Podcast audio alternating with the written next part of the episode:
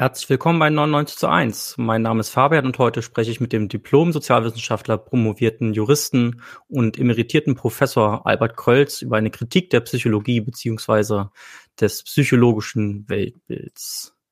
Herzlich willkommen, Albert. Ja, guten Abend. Ich bedanke mich sehr für diese Einladung und die Gelegenheit, meinen Standpunkt zu diesem Thema einmal sehr ausführlich darlegen zu können. Ja, sehr gern, Albert. Ähm, ich habe mich mit Albert darüber darauf geeinigt, dass wir Fragen am Ende äh, der Fragen, die ich vorbereitet habe, zusammen mit Albert äh, behandeln. Da haben wir auch schon auf äh, Twitter, Twitter einiges bekommen. Und ähm, ja, da möchte ich Albert einmal kurz vorstellen.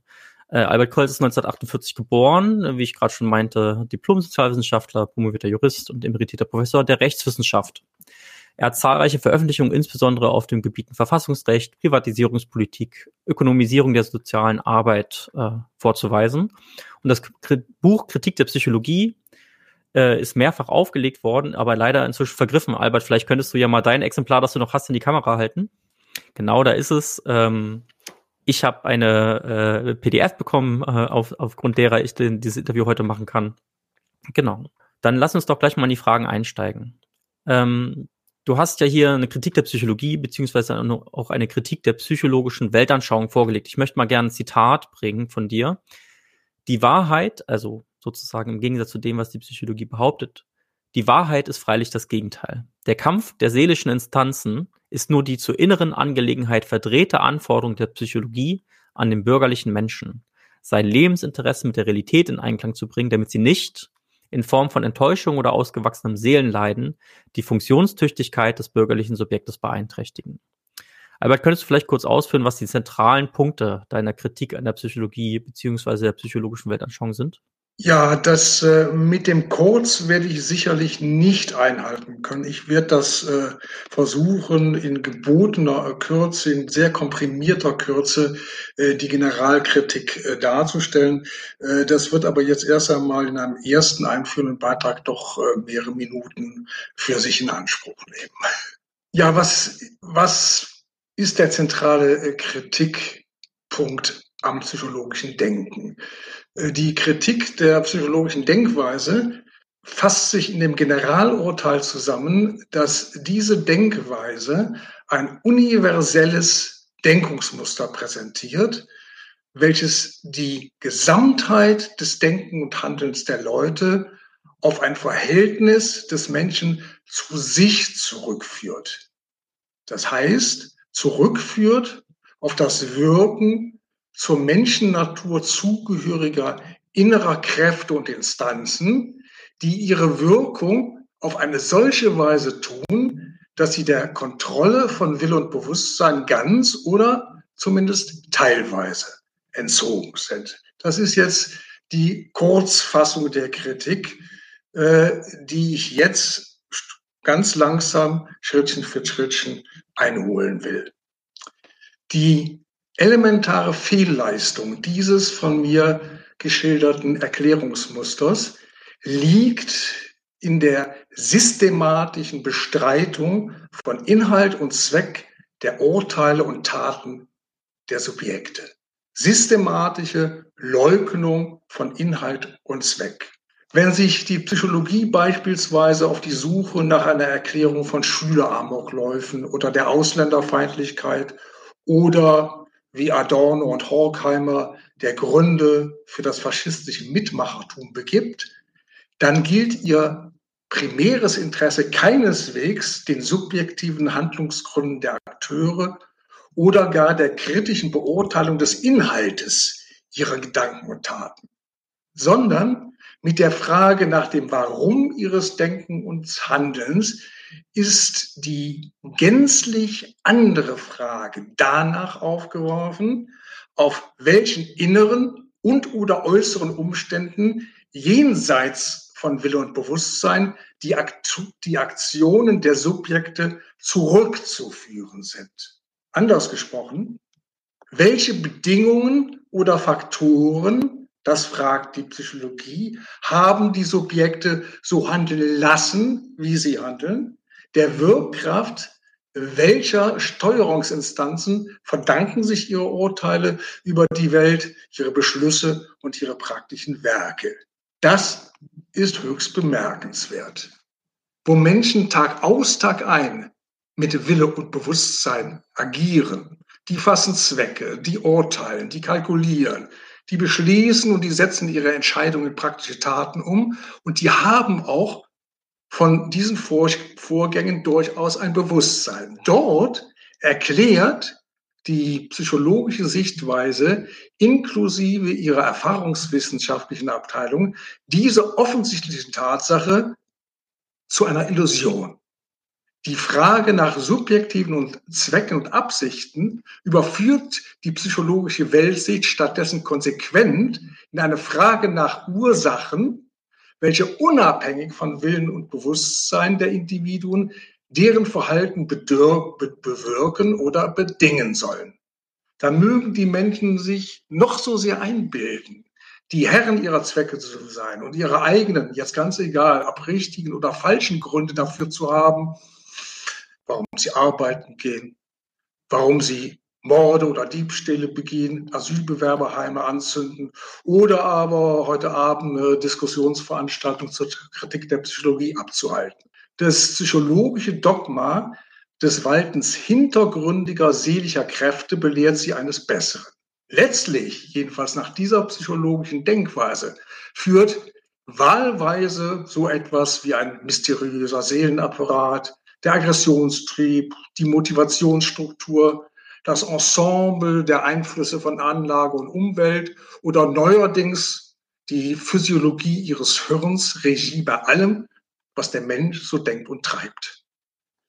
In den Erklärungen dieser Wissenschaft spielen dementsprechend die subjektiven Zwecke, Einschätzungen, Kalkulationen der handelnden Individuen für die Erklärung der jeweiligen Sachverhalte auch nur eine höchst untergeordnete Rolle, weil vom psychologischen Standpunkt das Tun und Treiben der Leute ja ohnehin lediglich die äußere Erscheinungsform oder ein Symptom dahinterliegender Prozesse bildet, fungiert deswegen im Rahmen psychologischer Erklärungen der zweckbestimmte Inhalt der Handlungen deswegen als bloßer Anknüpfungspunkt oder als Material für einen Rückschluss, nämlich für einen Rückschluss auf die im Inneren des Menschen angesiedelten tieferen Ursachen ihres Tuns von Prozessen und psychischen Mechanismen, ja, die außer dem tiefen Psychologen oder dem Verhaltenstheoretiker keine Sau kennt. Den zielstrebigen Weg, den psychologische Erklärungen weg von ihren Erklärungsgegenständen unter systematischer Abkehr von, dem, von der Befassung mit dem spezifischen Inhalt der Gedanken und Taten der Subjekte in die hintergründige Welt des seelischen, des menschlichen Seelenlebens einschlagen. Dieser zielstrebige Weg gründet auf einem ziemlich messerscharfen Fehlschluss. Und der lautet wie folgt. Weil bei allem, was der Mensch so denkt oder treibt, ganz unabhängig davon, was er denkt und tut, der Mensch das Subjekt seines Denken und Handelns ist, ja, dann sei doch wohl der Schlüssel zu der Erklärung von allem, was der Mensch so tut und treibt, vom Börsenhandel bis zum Krieg, in der inneren Menschennatur zu suchen. Die von der Psychologie nun gezogenen Rückschlüsse auf die inneren Determinationskräfte des Handelns sind höchst bemerkenswerter Natur. Ihr Wissen um die geheimen verhaltenssteuernden Kräfte der Seele gewinnen nämlich Psychologen, indem sie die Handlungen der Subjekte in deren seelisches Innenleben reflektieren und das praktische Tun als Äußerung der inneren Möglichkeit dazu bestimmen. Auf mustergültig tautologische Weise erklären sie die Welt der Handlungen durch ebenso viele gleichnamige Triebe, Neigungen, Fähigkeiten, Dispositionen oder Tendenzen. Den Krieg erklären sie aus einem Aggressionstrieb, da werde ich später nochmal ausführlicher drauf kommen. Das Lernen aus den verschiedenen Quantitäten auf die Menschen verteilten Lernfähigkeit, die Ausübung von Macht aus einem Machtstreben, den Alkoholismus aus einem Hang zur Trunkenheit und die Kriminalität aus der Existenz einer dementsprechenden kriminellen Energie. Sie führen die Ausländerfeindlichkeit auf ein Xenophobe, und das ist nur ein, Griecher, ein griechisches Fremdwort für Fremdenfeindlichkeit, auf eine xenophobe Veranlagung zurück und bringen es sogar fertig, Verkehrsunfälle aus der Unfallneigung der Beteiligten abzuleiten. Auf diese Weise ist der Mensch theoretisch verdoppelt. Zum einen in das, was er will und tut, und zum anderen das, wodurch er dazu bewegt wird, nämlich durch eine inhaltsgleiche Kraft, Fähigkeit oder Disposition. Und die Existenz dieser Kraft, Fähigkeit oder, Dispos oder Disposition pflegen Psychologen wiederum damit zu beweisen, dass sie sich in der zu erklärenden Handlung äußert. Und fertig ist ein wunderschöner Zirkel von Erklärungsgegenstand und Erklärung. Psychologische Erklärungsmuster, die bleiben freilich nicht, jedenfalls in der Regel nicht dabei stehen, bei der Schöpfung einer beliebig erweiterbaren Sammlung solcher innerer Antriebskräfte, an deren tautologischer Logik sie nicht im mindesten irre werden. Sie entdecken nämlich vom Standpunkt ihres Determinationsdogmas an dieser Erklärungsweise. Das heißt, der ausschließlichen Begründung von Handlungen aus gleichnamigen Antrieben oder Dispositionen tatsächlich einen Mangel, einen Mangel, zu dessen Behebung sie dann den Übergang in die Welt der äußeren Bedingungen, das heißt der Einflüsse der Umwelt vollziehen. Weil sich nämlich auf der Grundlage des alleinigen Wissens, des alleinigen Wirkens innerer Bewegkräfte nicht hinreichend erklären lässt, dass sich ein und dieselbe seelische Triebkraft manchmal äußert, ein anderes Mal aber auch nicht, beziehungsweise welche der vielen unterschiedlichen bis gegensätzlichen inneren Tendenzen sich dann im Resultat durchsetzen, ja, deswegen bedarf es der Ergänzung der inneren Kräfte, der inneren Triebkräfte durch die Annahme zusätzlicher äußerer Determinanten.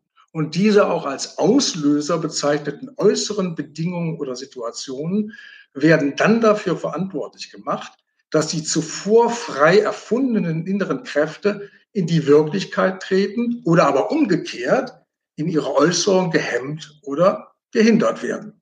Nach dieser Logik beispielsweise bietet der Krieg oder ein Fußballmatch den Auslöser dafür, dass der tief im Inneren des Menschen schlummernde Aggressionstrieb einmal die willkommene Gelegenheit zu seiner Aktualisierung erhält.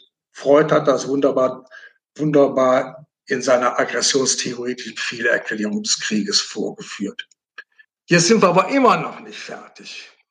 Die äußeren Bedingungen die sind freilich vom selben Standpunkt, von dem Erkenntnisideal der Psychologie mit demselben Mangel behaftet, den man zuvor bei den inneren Wirkkräften konstatiert hatte.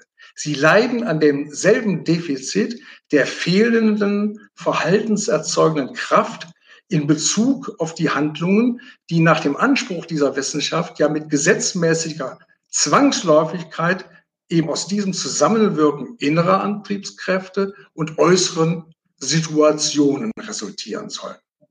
Denn wenn es beispielsweise stimmen soll, dass die in den Medien dargestellte Gewalt die Zuschauer zu Gewalttätern macht oder die ihnen innewohnende allgemeine Bereitschaft zur Gewaltauswendung, zum, zur Gewaltanwendung zum Ausbruch kommen lässt, ja, dann müssten ja eigentlich sämtliche Medienkonsumenten zu Gewalttätern werden und an der Spitze diejenigen, die als Agenten der freiwilligen Selbstkontrolle den ganzen Tag damit verbringen, sich solche Gewaltdarstellungen Darstellungen anzuschauen. Denn ein bisschen Wirkung kann es nicht geben. Psychologen freilich halten ihre Beobachtung unterschiedlichen Verhaltens unter den gleichen objektiven Bedingungen für überhaupt kein schlagendes Argument gegen ihr Dogma der verhaltensauslösenden Wirkung äußerer Bedingungen. Umgekehrt nehmen Sie jetzt diesen Befund unter gleichen Bedingungen reagieren Individuen höchst unterschiedlich. Diesen Befund nehmen Sie jetzt zum Anlass, Ihre Determinationslogik auf einer neuen Stufe fortzuschreiben. Sie führen nämlich ihre selbst eingestandene Unfähigkeit, die Handlungsweisen der Subjekte lückenlos aus dem Umkreis ihrer objektiven und subjektiven Entstehungsbedingungen abzuleiten. Ja, worauf zurück? Der aufmerksame Zuhörer kann es fast erraten, auf die fehlende Kenntnis der Gesamtheit der, Wirk der Wirkfaktoren und setzen jetzt munter ihre diesbezügliche Suche fort nach neuen, bislang unentdeckten inneren und äußeren Bedingungen, die jetzt die Erkenntnislücke schließen sollen. Am Beispiel des angeblichen Kausalzusammenhangs zwischen der Konsumrate von Computergewaltspielen und Schülergewalttaten stellt sich dann, stellen sich dieser Wissenschaft dann so sinnige Anschlussfragen, warum nicht aus jedem Fan solcher Spiele gleich ein schießwütiger Amokläufer wird und welche Gewaltbereitschaft fördernden oder umgekehrt hemmenden Faktoren zusätzlich zu der bereits ermittelten Variablen noch im Spiele sind. Aber das ist ein, wenn auch wahrscheinlichen Kausalzusammenhang zwischen dem Genuss von Gewaltvideos oder PC, Killerspielen einerseits und Schüleramokläufen andererseits gibt, das steht für die empirische Psychologie so fest wie das Amen in der Kirche. So, und jetzt komme ich zum Ende dieses ersten Teils der Darstellung der deterministischen Erklärungslogik. Auf dieser gemeinschaftlichen deterministischen Basis der Bestimmung des bewussten Handelns als Gemeinschaftswerk innerer und äußerer Wirkfaktoren. Auf dieser Basis spielt sich jetzt die Konkurrenz der verschiedenen psychologischen Ansätze und Schulen ab. Dort wird munter um die ausschlaggebenden Bestimmungsgründe des Denken und Handelns und deren spezifisches, spezifisches Gewicht innerhalb des Ensembles der Wirkfaktoren gestritten. Diese deterministische Erklärungsweise eint, ungeachtet aller Unterschiede, die konkurrierenden Richtungen von der Psychoanalyse über den Behaviorismus und die humanistische Psychologie, das sind die drei klassischen Zweige der Psychologie, bis hin zur modernen Hirnforschung. Was für die Tiefenpsychologie der Dualismus aus Eros und Todestrieb sind für Skinner und Co. Reizreaktionsmuster und für die humanistische Psychologie von Rogers der auf Selbstverwirklichung gerichtete Aktualisierungstrieb. So weit. Erstmal, ich danke für äh, die aufmerksame Geduld der Zuhörer. Ja, danke, Albert. Das war jetzt tatsächlich schon äh, ein recht tiefer Einstieg. Ähm, also, wenn ich dich jetzt richtig verstanden habe, sozusagen die Konkurrenz der Schulen spielt sich nur auf der Ebene ab, sozusagen, äh, welche, welche kausalen Faktoren jetzt die am, wirk äh, die am wirksamsten sind. Oder äh, wie darf ich das verstehen? Also ob jetzt sozusagen die inneren Beweggründe oder die äußeren Einflüsse, die dann diese triggern, das ist ja auch so ein äh, Begriff, der jetzt gerade in Mode ist, äh, was da jetzt stärker ist. Das, das macht die ganze Kon Konkurrenz aus keine Korrektur, das ist kein Wettbewerb um, äh, um das Maß der Einflussnahme, sondern erstmal um die Qualität. Was ist der ausschlaggebende Faktor äh, oder welches Gewicht bei einem mehrfaktoriellen Ansatz kommt jetzt, äh, kommt jetzt dem äh, als Faktor bezeichneten Determinator äh, zu? Manche kommen da, manche, äh, manche äh, kommen da, nee, Punkt. Lass mal die Aussagen mal weg. Okay, genau.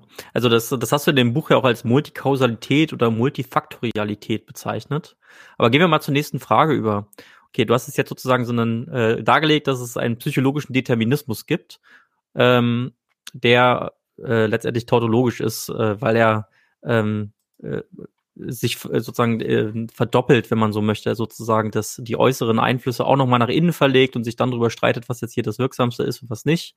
Kannst du die Kritik vielleicht einmal in einem Beispiel erläutern? Vielleicht, ähm, was du gerade angesprochen hast, Erklärung des Krieges durch die Aggressionstheorie. Äh, vielleicht sogar ja auch ähm, äh, in Bezug auf den aktuellen Krieg, den wir jetzt hier alle erleben, also äh, den Ukraine-Krieg. Weil da gibt's ja auch einige äh, Erklärweisen, die, ich sag mal, äh, schon auf, äh, also ist schon interessant zu beobachten, wie einige Linksliberale auf einmal sozusagen das bösartige Wesen des Russen an sich entdecken.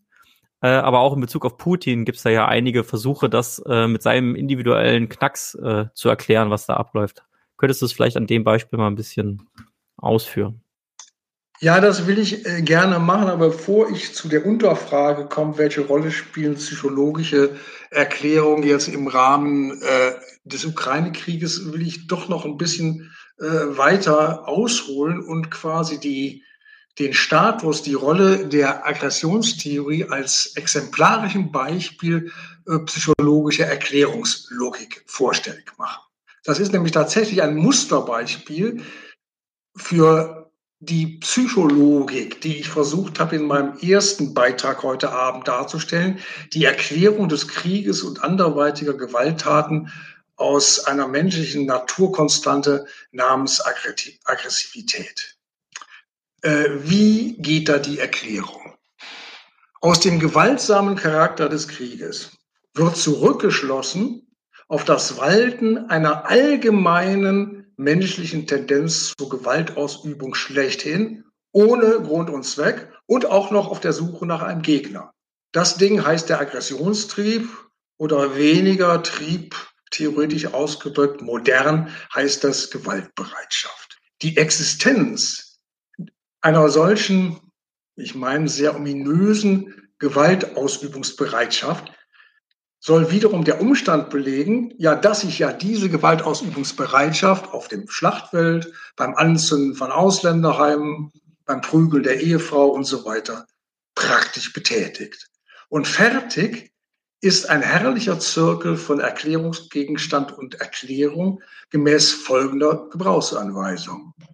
Man lese jene abstrakte Gemeinsamkeit namens Aggression, die man zuvor in alle möglichen Arten zweckbestimmter Gewaltanwendung hineingelesen hatte, hinterher wieder raus. Und zwar einmal als deren Wesensmerkmal und zum anderen als deren Motor. So ist die treibende Kraft für aggressives Verhalten die Aggressivität, die im Menschen steckt. Ja, und womit beweist sich die, die, Aggressi die Existenz der Aggressivität als Bestimmung der Menschennatur? Na klar, mit ihrer Betätigung da sieht man doch, dass sich Menschen im Krieg, im Ehebett und so weiter aggressiv verhalten. Das lehrt einen doch der Augenschein gewalttätigen menschlichen Lebens in Vergangenheit und Gegenwart. Was ist damit geleistet? Welche theoretische Leistung ist damit erbracht? Die Ausgangsfrage, ich erinnere dran, die Ausgangsfrage, die da mal aufgeworfen worden war, nach den Gründen von Kriegen und nach den Motiven von Menschen, die beim Krieg mitmachen, die rationell ihre relativ einfache Antwort finden würde, ja, mit den Kriegszwecken staatlicher Kriegsherren und auf der anderen Seite der, des Kanonenfutters, der opferbereiten nationalistischen Parteilichkeit der Soldaten für, für ihr Vaterland sowie mit Soldatengesetzen und Befehl und Gehorsam. Diese Ausgangsfrage, die findet ihre falsche Antwort in der aggressiven Beschaffenheit der Spezie Mensch. Das heißt, weil es ungeachtet ihrer Unterscheidung in Kriegsherren und Kanonenfutter, so geht die psychologische Logik, ja Menschen sind, die im Kriege gewaltsam agieren, deswegen muss es eben an ihrer Menschenqualität liegen, dass sie es tun. Der Grundstein dieser systematischen Verklärung des Erklärungsgegenstandes Krieg wird bereits im Ausgangspunkt mit der Argumentation, mit der Kennzeichnung des Krieges als Form der Gewalttätigkeit gelegt. Das ist ja eine unglaubliche Erkenntnisleistung, dass im Krieg tatsächlich gewaltsam zugeht. Wer hätte eigentlich das gedacht? Also es wird gerade die Gewalttätigkeit äh, des Krieges, was das allerunspezifischste Element an ihm, ist, wird als dessen Wesensbestimmung festgehalten. Krieg ist eine Form, ist eine Form von Gewalt. Eine Ermittlung seiner Gründe, seiner Subjekte und deren gewaltträchtigen politischen Zwecke kommt man auf diese Weise natürlich überhaupt nicht näher. Im Gegenteil. Ist diese Staatsaktion ja durch die Gleichsetzung mit allen möglichen anderen Weisen der Schädigung von Menschen erst so richtig schön verwechselbar geworden. worden. Alle Inhalte, die den Erklärungsgegenstand Krieg ausmachen, sind auf diese Art und Weise theoretisch eliminiert. Als Erklärung des Krieges präsentiert die Psychologie eben die falsche Abstraktion der gewalttätigen, gewaltbereiten Menschennatur und landet zielsicher bei dem von ihr unterstellten Urgrund aller Weltenläufe, nämlich den Dispositionen hier den gewalttätigen Dispositionen des Subjekts. Äh, das militante Ausländerfeinde andere Beweggründe für ihre Taten haben als Frontsoldaten, prügelte Ehemänner oder lebensmüde Subjekte, ist zwar einerseits Psychologen ja durchaus nicht unbekannt. Sie wissen ja zumindest im Ausgangspunkt, diese Unterschiede durchaus zu benennen, um sie dann aber andererseits mittels dieser Universalkategorie des aggressiven Verhaltens eben als Unterarten eines neu geschaffenen Gegenstandes namens Aggression zugleich theoretisch für irrelevant zu erklären. In der von Ihnen hergestellten Unterschiedslosigkeit der Sachverhalte suchen Sie jetzt, alles ist nämlich eine Form von Gewalt, suchen Sie jetzt den Generalschlüssel zur Erklärung der offensichtlich so heterogenen Phänomene wie der Ausländerfeindlichkeit, Feindlichkeit des Krieges oder des Selbstmordes, nämlich worin in ihrer gemeinsamen Qualität als Ausdrucksweisen fremd oder selbstschädigenden menschlichen Verhaltens, indem die jetzt im Prinzip jede gewaltförmige Tätigkeit auf deren Eigenschaft als Betätigungsform des aggressiven Verhaltens zurückführen, präsentieren sie ein universelles Begründungsprinzip des, in Klammern, gewalttätigen Handelns, das es ihnen ermöglichen soll, das gesamte hier mit Gewaltanwendung verbundene Welt, äh, Weltgeschehen zu erklären. Jetzt kommt es mir auf die nachfolgende Aussage an, zu erklären, ohne sich auch nur mit den Eigenarten eines einzigen konkreten Lebenssachverhaltes und den dort maßgeblichen Handlungsgründen und Zwecken näher befassen zu müssen. Und mit dieser tautologisch gewonnenen Abstraktion der Gewaltbereitschaft oder Aggressivität hat die Wissenschaft jetzt einen eigentlichen Forschungsgegenstand in die Welt gesetzt. Vom Krieg über die Wirtshausschlägerei, die körperliche Misshandlung von Ehefrauen der Familie, über die Taten militanter Ausländerfeinde bis hin zum Selbstmord. Verwand, verwandelt die psychologische Kategorie der Aggression jeden Zweck, der sich zur Durchsetzung irgendwie gewaltsamer Mittel bedient, zu einer bloß förder, vordergründigen und letztendlich eigentlich zufälligen Ausdrucksweise eines gänzlich unspezifischen, selbstzweckhaften Neigung des Menschen zur Gewaltausübung gegen andere oder aber auch äh, gegen sich selbst. Die Ausübung von Gewalt, gleichgültig, ob es sich bei den Subjekten der Gewalt um Staaten oder Privatleute handelt, das muss man mal dagegen sagen, ist jedoch kein Selbstzweck, sondern Mittel zur Verfolgung von Zielen oder Zwecken, welcher Art auch immer. Staaten wollen den Willen des feindlichen Souveräns brechen. Straßenräuber wollen mit der Androhung und Anwendung von Gewalt das Opfer zur Aushändigung seiner Geldbörse nötigen. Und auch in den Bereichen der Ausübung von Privatgewalt, wo Anhänger von Triebstauerklärungen regelmäßig die menschliche Urtendenz zur Gewalt am Werke sehen, ist diese allemal noch ein Instrument ein Instrument zur Verfolgung, wenn auch höchst seltsame Anliegen, wie sie das bürgerliche Konkurrenzsubjekt zu kennzeichnen, komme ich vielleicht später nochmal drauf, solche komischen Zwecke wie Selbstbehauptung, Verschaffung von Anerkennung und Pflege des Selbstbewusstseins. Auf dieser Grundlage der falschen Abstraktion der Aggression als selbstzweckhafter Neigung zur Gewaltausübung schlechthin wird jetzt ein ganzes Theoriegebäude errichtet so gilt es nunmehr zu so gilt es nunmehr zwischen mannigfaltigen Formen dieses Geistersubjektes Aggressivität zu differenzieren. Beispielsweise zwischen Einzel- oder Gruppenaggression oder zwischen Eigen- und Fremdaggression von Individuen. Man sollte besser nicht fragen, worin denn eigentlich der Erklärungsgewinn liegt, wenn man jetzt weiß, dass Kriege nicht von Individuen, sondern von Kollektiven geführt werden, während Selbstmorde sowohl von Individuen als auch zuweilen von Gruppen lebensüberdrüssiger Menschen begangen werden.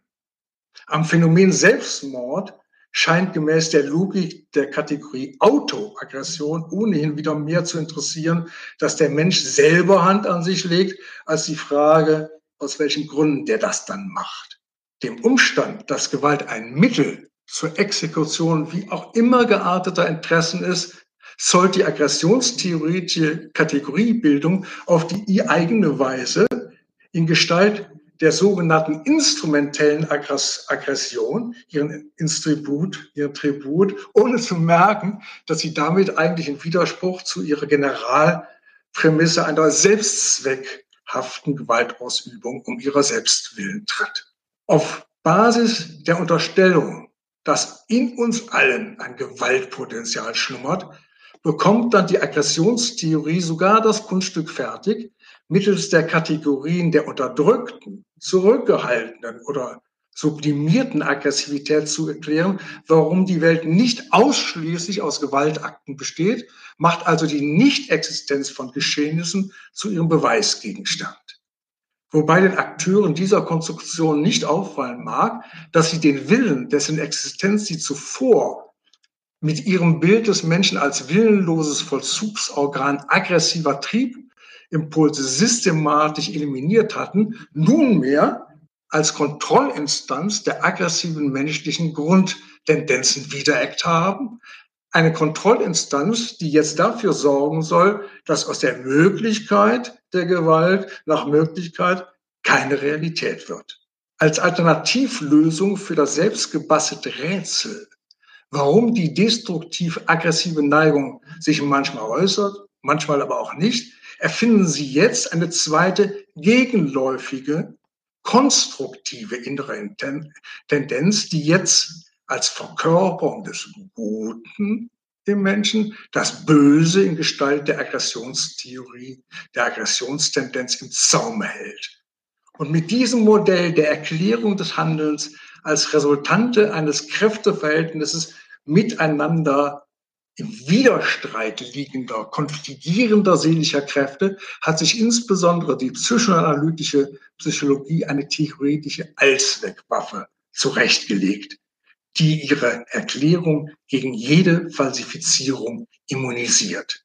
Diese Konstruktion erlaubt ihr, die Wirksamkeit der im Kampf zweier Linien stärkeren Kraft durch ihre positive beziehungsweise negative Existenz des Erklärungsgegenstandes in Anführungsstrichen zu beweisen. Denn finden gewaltsame Akte wie ausländerfeindliche Attentate oder Kriege statt, dann hat die Neigung zur Gewalttätigkeit obsiegt. Bleiben sie aus, waren die gegenläufigen Gewaltausübungsverhinderungskräfte eben stärker. Wie man diese festigen, fördern oder erwerben könnte, ist dann Gegenstand einer lerntheoretischen Anschlussforschung, die kleiner Nebenwiderspruch, nichts mehr davon wissen will, dass doch im Ausgangspunkt die Aggressivität als Naturkonstante menschlichen Verhaltens eingeführt worden war.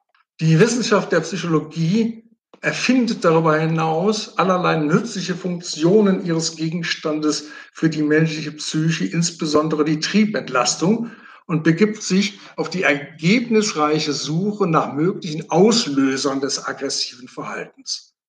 Auf der Grundlage, dass aggressives Verhalten die Folge von Umwelterfahrung ist, pflegt sie dann in der Gesellschaft allenthalben mögliche auslösende Umstände für den Ausbruch gewalttätiger Neigungen zu entdecken. An der Spitze dieser Entdeckung steht die Frustration der eine entscheidende Rolle bei der Auslösung aggressiven Verhaltens zugeschrieben wird. So ist es der Psychologie gelungen, die Theorie der Aggression um ein weiteres universell anwendbares menschliches Verhaltensgesetz zu bereichern, das unter dem Namen Frustrations-Aggressionstheorie firmiert und es im, Prinzip, es im Prinzip gestattet, jede, und ist frustrierende Situation, als Ursache, als mögliche Ursache für gewalttätige Akte aller Art zu definieren. Tritt die eigentlich zu erwartende aggressive Konsequenz aus dem Frusterlebnis nicht ein, tut das jedenfalls aus Sicht der Theorie, der Erklärungskraft des Modells überhaupt keinen Abbruch.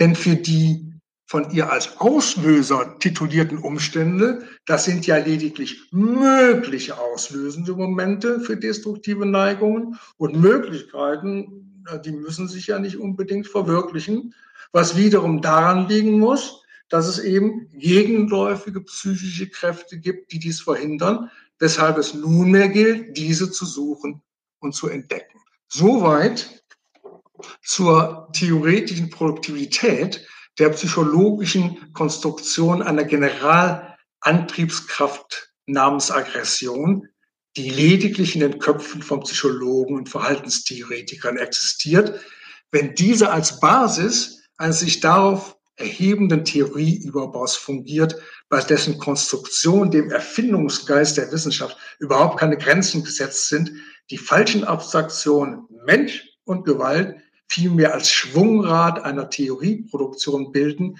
die stets erweiterte oder modifizierte Neuauflagen des psychologischen Menschenbilds hervorbringt. Immer neue Variationen des ewig gleichen theoretischen Grundwiderspruchs werden die Welt gesetzt, wonach der Mensch zugleich das Objekt und das Subjekt der Steuerung eines Ensembles von psychischen Wirkkräften bilde, die in seinem Inneren walten. Umgekehrt fungieren sämtliche Untersuchungsgegenstände vom Krieg bis zur Ausländerfeindlichkeit, weil ja bei allen Geschehnissen der Welt Menschen deren Akteure sind, gibt es schlechterdings keinen Unterschied kein Gegenstand, der vom, vom Erkenntnisinteresse der Psychologie verschont würde.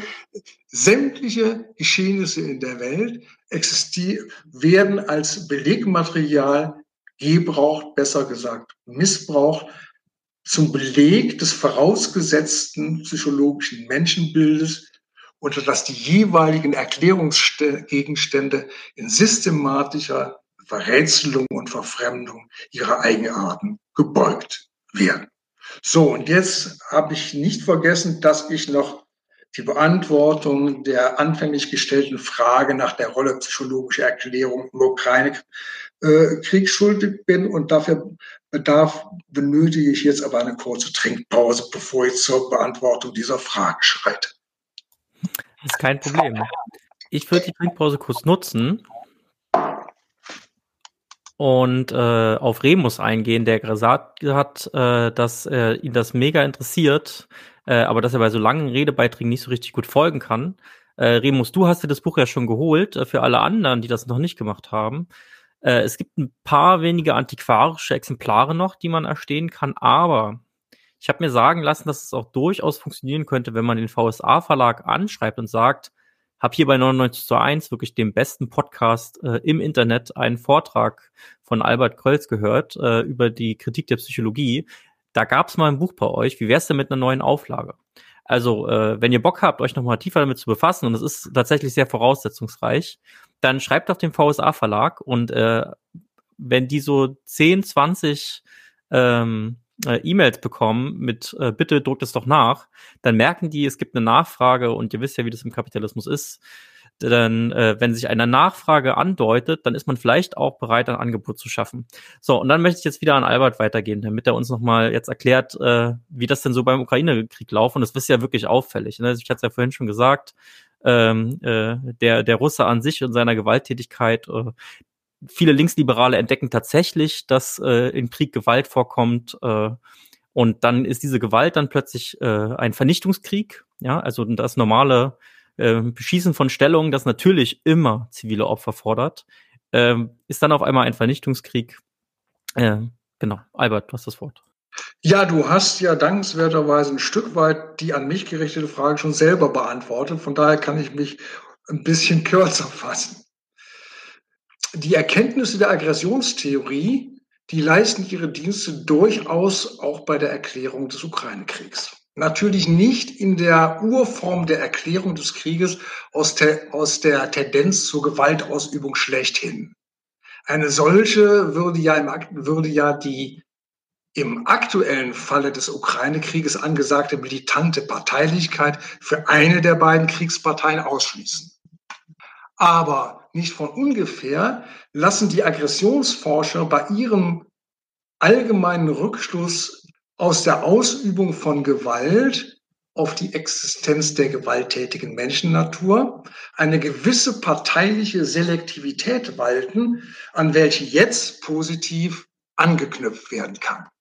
Ein ganzer Bereich unserer Gesellschaft, nämlich die sogenannte institutionalisierte Gewalt, die wird von dieser psychologischen Diagnose systematisch ausgenommen.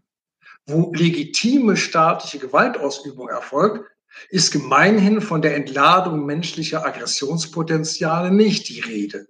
So werden beispielsweise Polizeieinsätze gegen Demonstranten nicht in der Regel als Ausbruch der aggressiven Natur der staatlichen Ordnungshüter eingestuft und keinem Aggressionstheoretiker wird es einfallen, die zunehmenden Einsätze der Bundeswehr in Krisengebieten als Ausdruck zunehmender Gewaltbereitschaft in der Gesellschaft zu deuten. Dasselbe gilt natürlich auch für den ukrainischen Staat, der ja gemäß der westlichen Optik, du hast das eben schon referiert, einen heldenhaften, gerechten Widerkampf, Widerstandskampf gegen den russischen Aggressionskrieg führt. Der wiederum auf die aggressiv potentate, bösartige Menschennatur Putins, der, der Führergestalt des Feindesstaates zurückgeführt wird. Die Tagespresse jedenfalls ist voll von derartigen Psychogrammen der russischen Führerpersönlichkeit. So leistet dann also auch in dieser Form die Psychologie auch in diesem Fall des Ukraine-Krieges ihren durchaus nützlichen Beitrag zur Feindbildpflege. Okay, vielen Dank, Albert. Denn äh, noch eine kurze Nachfrage. Okay, wenn es jetzt nicht Triebe, Dispositionen, Potenziale, Fähigkeiten oder das Unbewusste sind, welche Rolle spielen dann gesellschaftliche Umstände bei der Bildung des Bewusstseins und bei den Handlungen auch des Individuums? Im Marxismus heißt es ja, das gesellschaftliche Sein bestimmt das Bewusstsein. Ähm, kannst du das kurz ausführen? musste ich leider zum dritten Mal enttäuschen, dass das mit einer kurzen Ausführung höchstwahrscheinlich wieder nichts wird. Das liegt äh, nicht so sehr an, einer, an meiner mangelnden Bereitwilligkeit äh, zur Übung von Kürze. Das liegt einfach an der Sache selber. Das wird gleich rauskommen, warum es doch ein paar äh, weiterführende Ausführungen bedarf, um adäquat diese Frage beantworten zu können. Also, welche Rolle spielen denn die gesellschaftlichen Umstände? Ich, ich, äh, ich spitze mal pointiert die Fragestellung zu.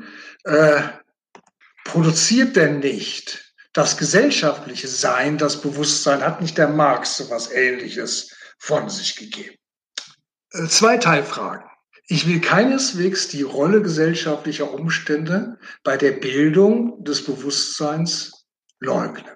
Aber es gibt, selbstverständlich gibt es einen Zusammenhang zwischen der kapitalistischen Realität und den Urteilen, welche die Subjekte über diese Verhältnisse im Kopf haben. Nur, und das ist jetzt die Teilfrage zwei, handelt es sich bei diesem Zusammenhang eben nicht um einen Determinationszusammenhang dergestalt, dass die gesellschaftlichen Verhältnisse den Inhalt der Gedanken der Subjekte über den Kapitalismus erzeugen würden. Jetzt gilt es, das in, in zwei Hinsichten abzugrenzen. Zwei Negativaussagen. Das Lohnarbeiterbewusstsein ist weder automatisch revolutionär, noch, zweite Teilaussage, zwangsläufig falsch. Weder bringen die kapitalistischen Herrschaftsverhältnisse automatisch ein revolutionäres Bewusstsein der lohnabhängigen Gesellschaftsmitglieder hervor. Diejenigen, die angesichts ihrer objektiven Lebenslage ein vehementes Interesse an der Abschaffung der Verhältnisse haben müssten, die leisten sich vielmehr ganz augenscheinlich den Luxus einer Ansammlung falscher Gedanken über das kapitalistische Produktionsverhältnis, dessen staatliche Garantiemacht und ihre eigene Rolle innerhalb dieser Gesellschaft. Noch die zweite Stoßrichtung, noch gibt es die umgekehrte Notwendigkeit zur Verkehr, zu einem verkehrten, die kapitalistische Gesellschaft befürwortenden systemtreuen Denken. Eine These, welche von Marx Interpreten verfochten wird, die unter Berufung auf den Fetischcharakter von Ware und Geld den Kapitalismus selbst für die flächendeckende Notwendigkeit falscher affirmative Gedanken über ihn verantwortlich machen wollen. Den Vertretern dieser Theorie hätte freilich auffassen müssen, dass sie selber die personifizierte Widerlegung dieses von ihnen propagierten angeblich so undurchdringlichen Verblendungszusammenhanges sind, der die Bildung richtiger Urteile über den Kapitalismus verunmöglichen soll. Sie selber haben ja anscheinend den Durchblick, über den der Rest der Menschheit nicht verfügen soll. Mal, mal abgesehen davon verschleiert die kapitalistische Konkurrenzgesellschaft keineswegs den in ihr herrschenden Gegensatz zwischen den herrschenden Interessen und den Belangen derjenigen Gesellschaftsmitglieder, die für das Wachstum des Kapitals und die Erfolge der politischen Macht einzustehen haben. Es ist ja wirklich kein Geheimnis, dass Arbeitsplätze die abhängige Variable des Unternehmergewinns sind, der Lohn vom Standpunkt des Gewinns einen zu minimierenden Kostenfaktor darstellt und ausbleibende Geschäftserfolge den abhängig Beschäftigten Zwangsaufenthalte in den Warteschleifen des Arbeitsmarkts bescheren, wie umgekehrt der Gewinn durch Freisetzung von Arbeitskräften gesteigert wird. All das erfährt die arbeitende Bevölkerung Tag für Tag am eigenen Leibe. So, und jetzt kommt die positive Erklärung, wo ich versuche zumindest zu skizzieren, wie geht denn der Zusammenhang. Der fasst sich in der These zusammen, sondern die Fehlurteile über den Kapitalismus beruhen, bestehen in einem systematischen Fehlschluss des Lohnarbeitersubjektes aus den von dem ihm aufgeherrschten gesellschaftlichen Existenzbedingungen. Ein systematischer Fehlschluss des Lohnarbeitersubjektes aus den ihm aufgenötigten gesellschaftlichen Bedingungen seiner Existenz. Ja. Okay. Ja, jetzt fange ich an, das zu erläutern. Das war die, das war die, das war die, meine. Aber du bist gerade stumm. Meine kleine Sprechpause war nur meiner Atemnot geschuldet und sollte keine inhaltliche Zäsur sein, weil, die, weil diesen Hammersatz, den ich jetzt da vor, äh, vorweggehauen hat, den gilt es jetzt zu begründen. Ja, es stellt sich die Frage, warum eigentlich die lohnabhängige Bevölkerung im Widerspruch zu allen schlechten Erfahrungen, die sie jetzt macht, mit dem staatlich garantierten System der Lohnarbeit zum Parteigänger des demokratischen Kapitalismus wird. Und die Kurzform dieser Antwort lautet, weil die falschen, weil die lohnabhängigen Staatsbürger einen falschen Rückschluss aus den ihnen alternativlos als Bedingung ihrer Existenz aufgeherrschten ökonomischen und politischen Verhältnissen dergestalt ziehen, dass sie diese Verhältnisse als positive Bedingung ihrer persönlichen Wohlfahrt, als Mittel für ihre Lebensinteressen begreifen. Die politökonomische Basis dieses Fehlschlusses ist die kapitalistische Realität, die Basis des Fehlschlusses. Wer hierzulande nicht gerade als Großerbe auf die Welt gekommen ist, muss sich wohl oder übel praktisch mit den vorgefundenen gesellschaftlichen Umständen arrangieren die Notwendigkeit, seinen Lebensunterhalt zu verdienen, indem man sich für, Geld in den Dienst privater Wirtschaftsunternehmen oder öffentlicher Arbeitgeber stellt, dieser Notwendigkeit kann sich keiner entziehen. Dieser durch die staatliche Eigentumsordnung gesetzte Sachzwang hat zur praktisch unausweichlichen Konsequenz, dass man eine Arbeit finden muss, die für ihren Anwender von Nutzen ist. Auf dem Arbeitsmarkt muss man sein, mit seinesgleichen konkurrieren, um überhaupt in den fragwürdigen Genuss eines Arbeitsplatzes zu kommen. Jeder Bürger hat die Staatsschule zu absolvieren, um sich dort dem Leistungsvergleich zu unterziehen, der für die Mehrheit der Konkurrenten den vorzeitigen Ausschluss von jeder Form der höheren Bildung und damit ihre Verbannung auf die unteren Ränge der Berufshierarchie beziehungsweise in das sogenannte Prekariat bedeutet. Die Besonderheit äh, im Kapitalismus besteht jetzt darin, dass es, dass es sich eben nicht um ein persönliches Herr-Knecht-Verhältnis handelt, sondern um ein sachliches, das heißt auf den Eigentum an den Produktionsmitteln und dem Geld beruhendes soziales Herrschaftsverhältnis handelt und der Regel den Menschen diese Verhältnisse gar nicht als Herrschaft erscheinen. Denn weder der Staat noch die Herren über Fabriken und Berühmtpaläste zwingen die Werktätigen gewaltsam zur Arbeit oder ordnen ihnen eine bestimmte Berufsrolle zu. Niemand wird mit Polizeigewalt gezwungen, das Arbeitsamt oder weiterführende Schulen zu besuchen, sondern die Indienststellung der Bürger unter die regierenden sozialen Zwecke der Mehrung von Kapitalwachstum und Staatsmacht ist dergestalt organisiert, dass sich die lohnabhängigen Subjekte in Gebrauch ihrer vom Staat gewährten Freiheiten auf die ihnen vorgegebenen gesellschaftlichen Einrichtungen der Lohnarbeit und des Staates als Mittel ihrer Daseinsgestaltung beziehen müssen. Das heißt, ihre nützlichen Dienste für die herrschenden Zwecke in der Verfolgung ihrer höchst eigenen Belange und Interessen erbringen dass die kapitalistische Gesellschaft praktisch überhaupt keine andere Wahl lässt, als die erlaubten Erfolgswege der Konkurrenz in Schule und Beruf einzuschlagen, das ist die Basis des grundlegenden Fehlschlusses des,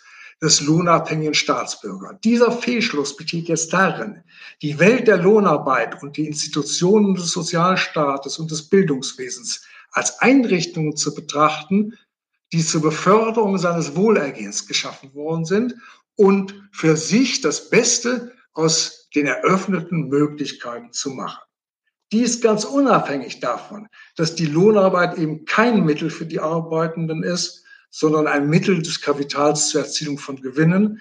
Der Sozialstaat keine Schutzvorrichtung vor Armut, sondern eine Einrichtung zur Erhaltung der Verfügbarkeit und Brauchbarkeit der Arbeitnehmerschaft.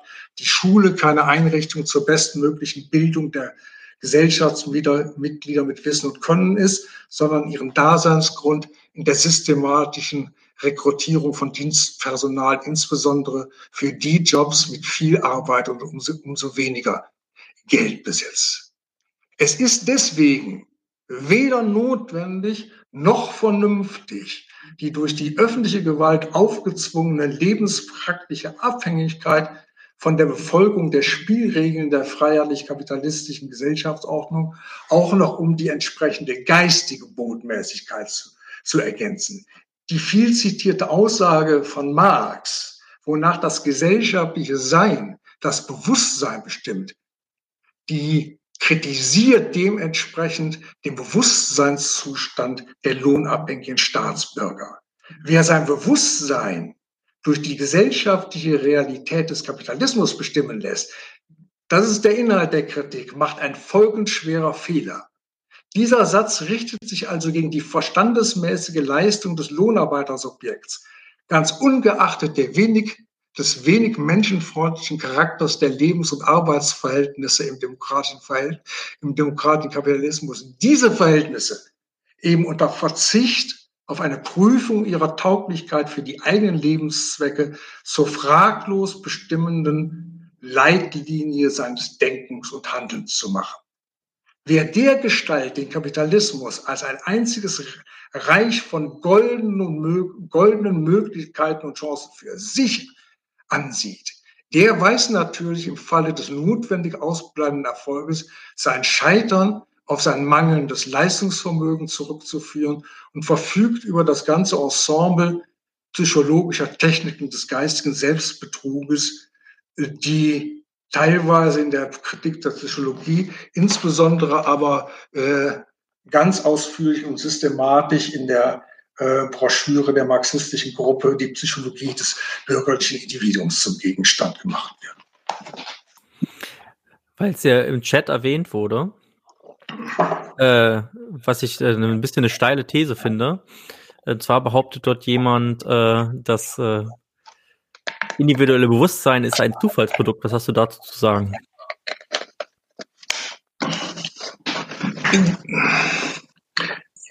Du Du bist gerade wieder stumm. Äh, es wäre vielleicht ganz nützlich, wenn, wenn ich da noch eine Begründung für diese von dir als steil bezeichnete These haben könnte. Warum? Ich habe sie mal eingeblendet.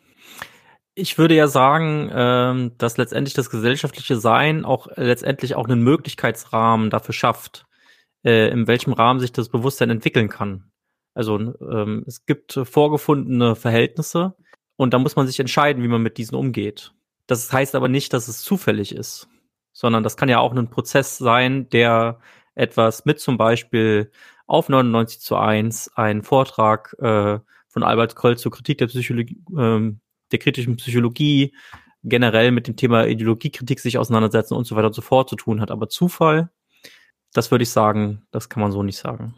Ähm, ich meine ja, dass ich die Frage eben beantwortet habe. Man soll jetzt nicht den Determinismus als Gegenposition die Zufälligkeit entgegensetzen. Ich habe ja gerade ausgeführt, warum es überhaupt kein Zufall ist, warum die Subjekte ein solches affirmatives äh, Verhältnis äh, eingehen zu dieser Gesellschaft, weil sie ja, und das ist der systematische Grund, weil sie ja lebens, lebenspraktisch diesen Verhältnissen ausgesetzt sind und ihr Leben in ihnen bestreiten müssen. Von daher ist es, ist es weder weder notwendig, dass sie so affirmativ denken, es ist weder notwendig, dass sie revolutionär denken, aber auch nicht gerade zufällig.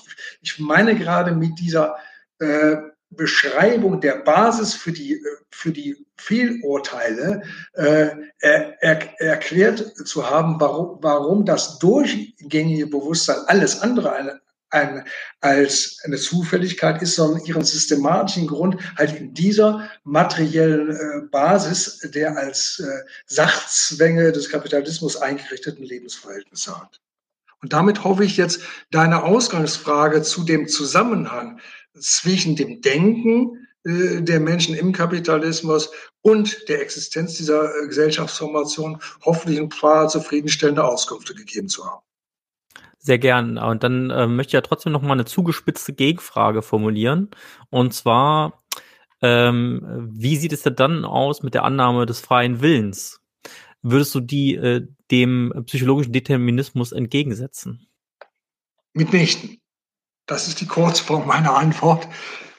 Man, ich möchte davor warnen, äh, die Kritik der Psychologie, die Kritik des Determinismus äh, als ein, ein antideterministisches Gegenprogramm zu misszuverstehen, dass der Generalbehauptung der deterministischen, der Gesteuertheit des Denken und Handelns jetzt die Gegenthese der Freiheit der Willensbildung entgegensetzt, um jetzt und bei allem, was der Mensch mit Verstand und Bewusstsein denkt und treibt, als entscheidend beweiserheblichen Umstand festzuhalten, dass tatsächlich überall was er denkt und tut, Wille und Bewusstsein am Werk ist. Denn bei dieser Frage Freiheit oder Determiniertheit des Willens handelt es sich nämlich, so meine ich, und das will ich jetzt gleich auch ein bisschen begründen, um eine falsche theoretische Alternative, die den Erklärungsgegenstand des Willens systematisch um die Ecke bringt. Bei der Beschäftigung mit Willensakten, das setze ich mal vorweg als Gegenthese, ist umgekehrt allein die Bestimmung, die Beurteilung des Willensinhaltes angesagt. Das heißt, die Befassung mit dem, was der Mensch so will und was er für Gründe dafür hat. Sind diese vernünftig oder gründen sie auf einer unzutreffenden Bestimmung der äußeren Welt und seiner Stellung in dieser? Setzt er sich vielleicht, setzt er sich vielleicht falsche Zwecke bedient er sich bei der Verwirklichung seiner Anliegen untauglicher Mittel. Erklärungsbedürftig an Willensäußerung ist also vernünftigerweise ausschließlich der Inhalt des Wollens und Handelns. Psychologen und, auf, und auch Philosophen, auf die will ich heute Abend nicht eingehen, die bringen es hingegen fertig, mit ihrer Alternative von Freiheit oder Determination des Willens bei der Bestimmung des Willens den Willensinhalt prinzipiell für unmaßgeblich zu erklären. So als ob das eine Erklärung irgendeiner Tat wäre, dass einer tut, weil er es will, das sind die Fans des freien Willens, oder aber, weil er es muss, das sind die Fans der Determinationsthese. Die Existenz des Willens als praktischer Seite des Bewusstseins ist recht eigentlich betrachtet eine ziemlich banale empirische Tatsache. Die psychologisch unverbildete Betrachtung des Denken und Handelns offenbart, dass die Menschen Zwecke fassen, ihren Zwecken nachgehen, Urteile über Gott und die Welt fällen und dieselben ihren Mitmenschen mitteilen, mit ihnen darüber streiten, manchmal auch ihre Auffassung ändern, Gefühle bilden und so weiter. Die lieben ihre Nächsten und hassen Ausländer, die gehen arbeiten und wählen oder lassen es auch sein. Und aber alle diese Betätigungsformen der Subjektivität, das sind Willensakte.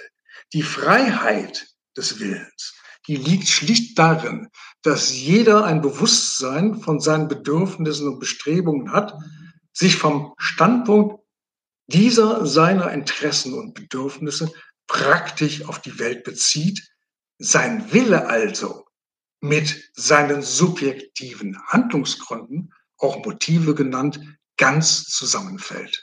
Ein theoretischer Beweis, wie er mir jetzt manchmal abgefordert wird, beweist du doch mal, dass es den Willen gibt ein theoretischer Beweis der Existenz des Willens verbietet sich bereits deshalb, weil eben empirische Tatsachen einem theoretischen Beweis überhaupt nicht zugänglich sind. Die empirische Tatsache gibt vielmehr umgekehrt den Gegenstand vor, auf den sich jetzt theoretische Bemühungen richten. Die empirische Tatsache ist der Ausgangspunkt dafür, dass es theoretische Kontroversen gibt. Nur Psychologen, die kommen auf die Idee, die augenscheinliche Faktizität des Willens, von der Sie übrigens im Ausgangspunkt Ihrer Theorien über den Willen selber ausgehen, dazu gleich, die kommen nur Psychologen kommen auf die Idee, mittels theoretischer Konstrukte die Existenz des Willens bestreiten zu wollen. Aber mit ihrer Kategorie des bedingten oder determinierten Willens leisten sich die Psychologen den offenkundigen Widerspruch, dass sie die Existenz des Willens selber voraussetzen, weil sonst könnte er ja gar nicht determiniert werden, der bedingte Wille. Die Psychologie geht also selber in ihrer Theoriebildung vom Willen aus, zunächst mal, dessen Freiheit sie dann mit dem Attribut seiner Bedingtheit oder Determiniertheit zu dementieren pflegt. Und im Übrigen ist die Aussage der Psychologie über die Natur des Willens als bedingter Wille auch wieder ein Widerspruch in sich selbst. Die beinhaltet nämlich die Behauptung, dass die wesentliche Bestimmung des Willens seine Beeinflussung und das heißt seine Außerkraftsetzung durch die Wirkkraft von Mächten bildet, die außerhalb des Willens liegen. Ja, dann aber gibt es ihn auch nicht. Denn ein Wille, der sich seine Zwecke und dann auch noch unbewusst vorgeben lässt, der also ohne eine eigene geistige Stellung zu den Vorgaben der äußeren Welt quasi als bewusstlose, bewusstseinsloser Vollzugsorgan innerer Kräfte oder fremder Zwecke fungiert, das ist überhaupt kein Wille.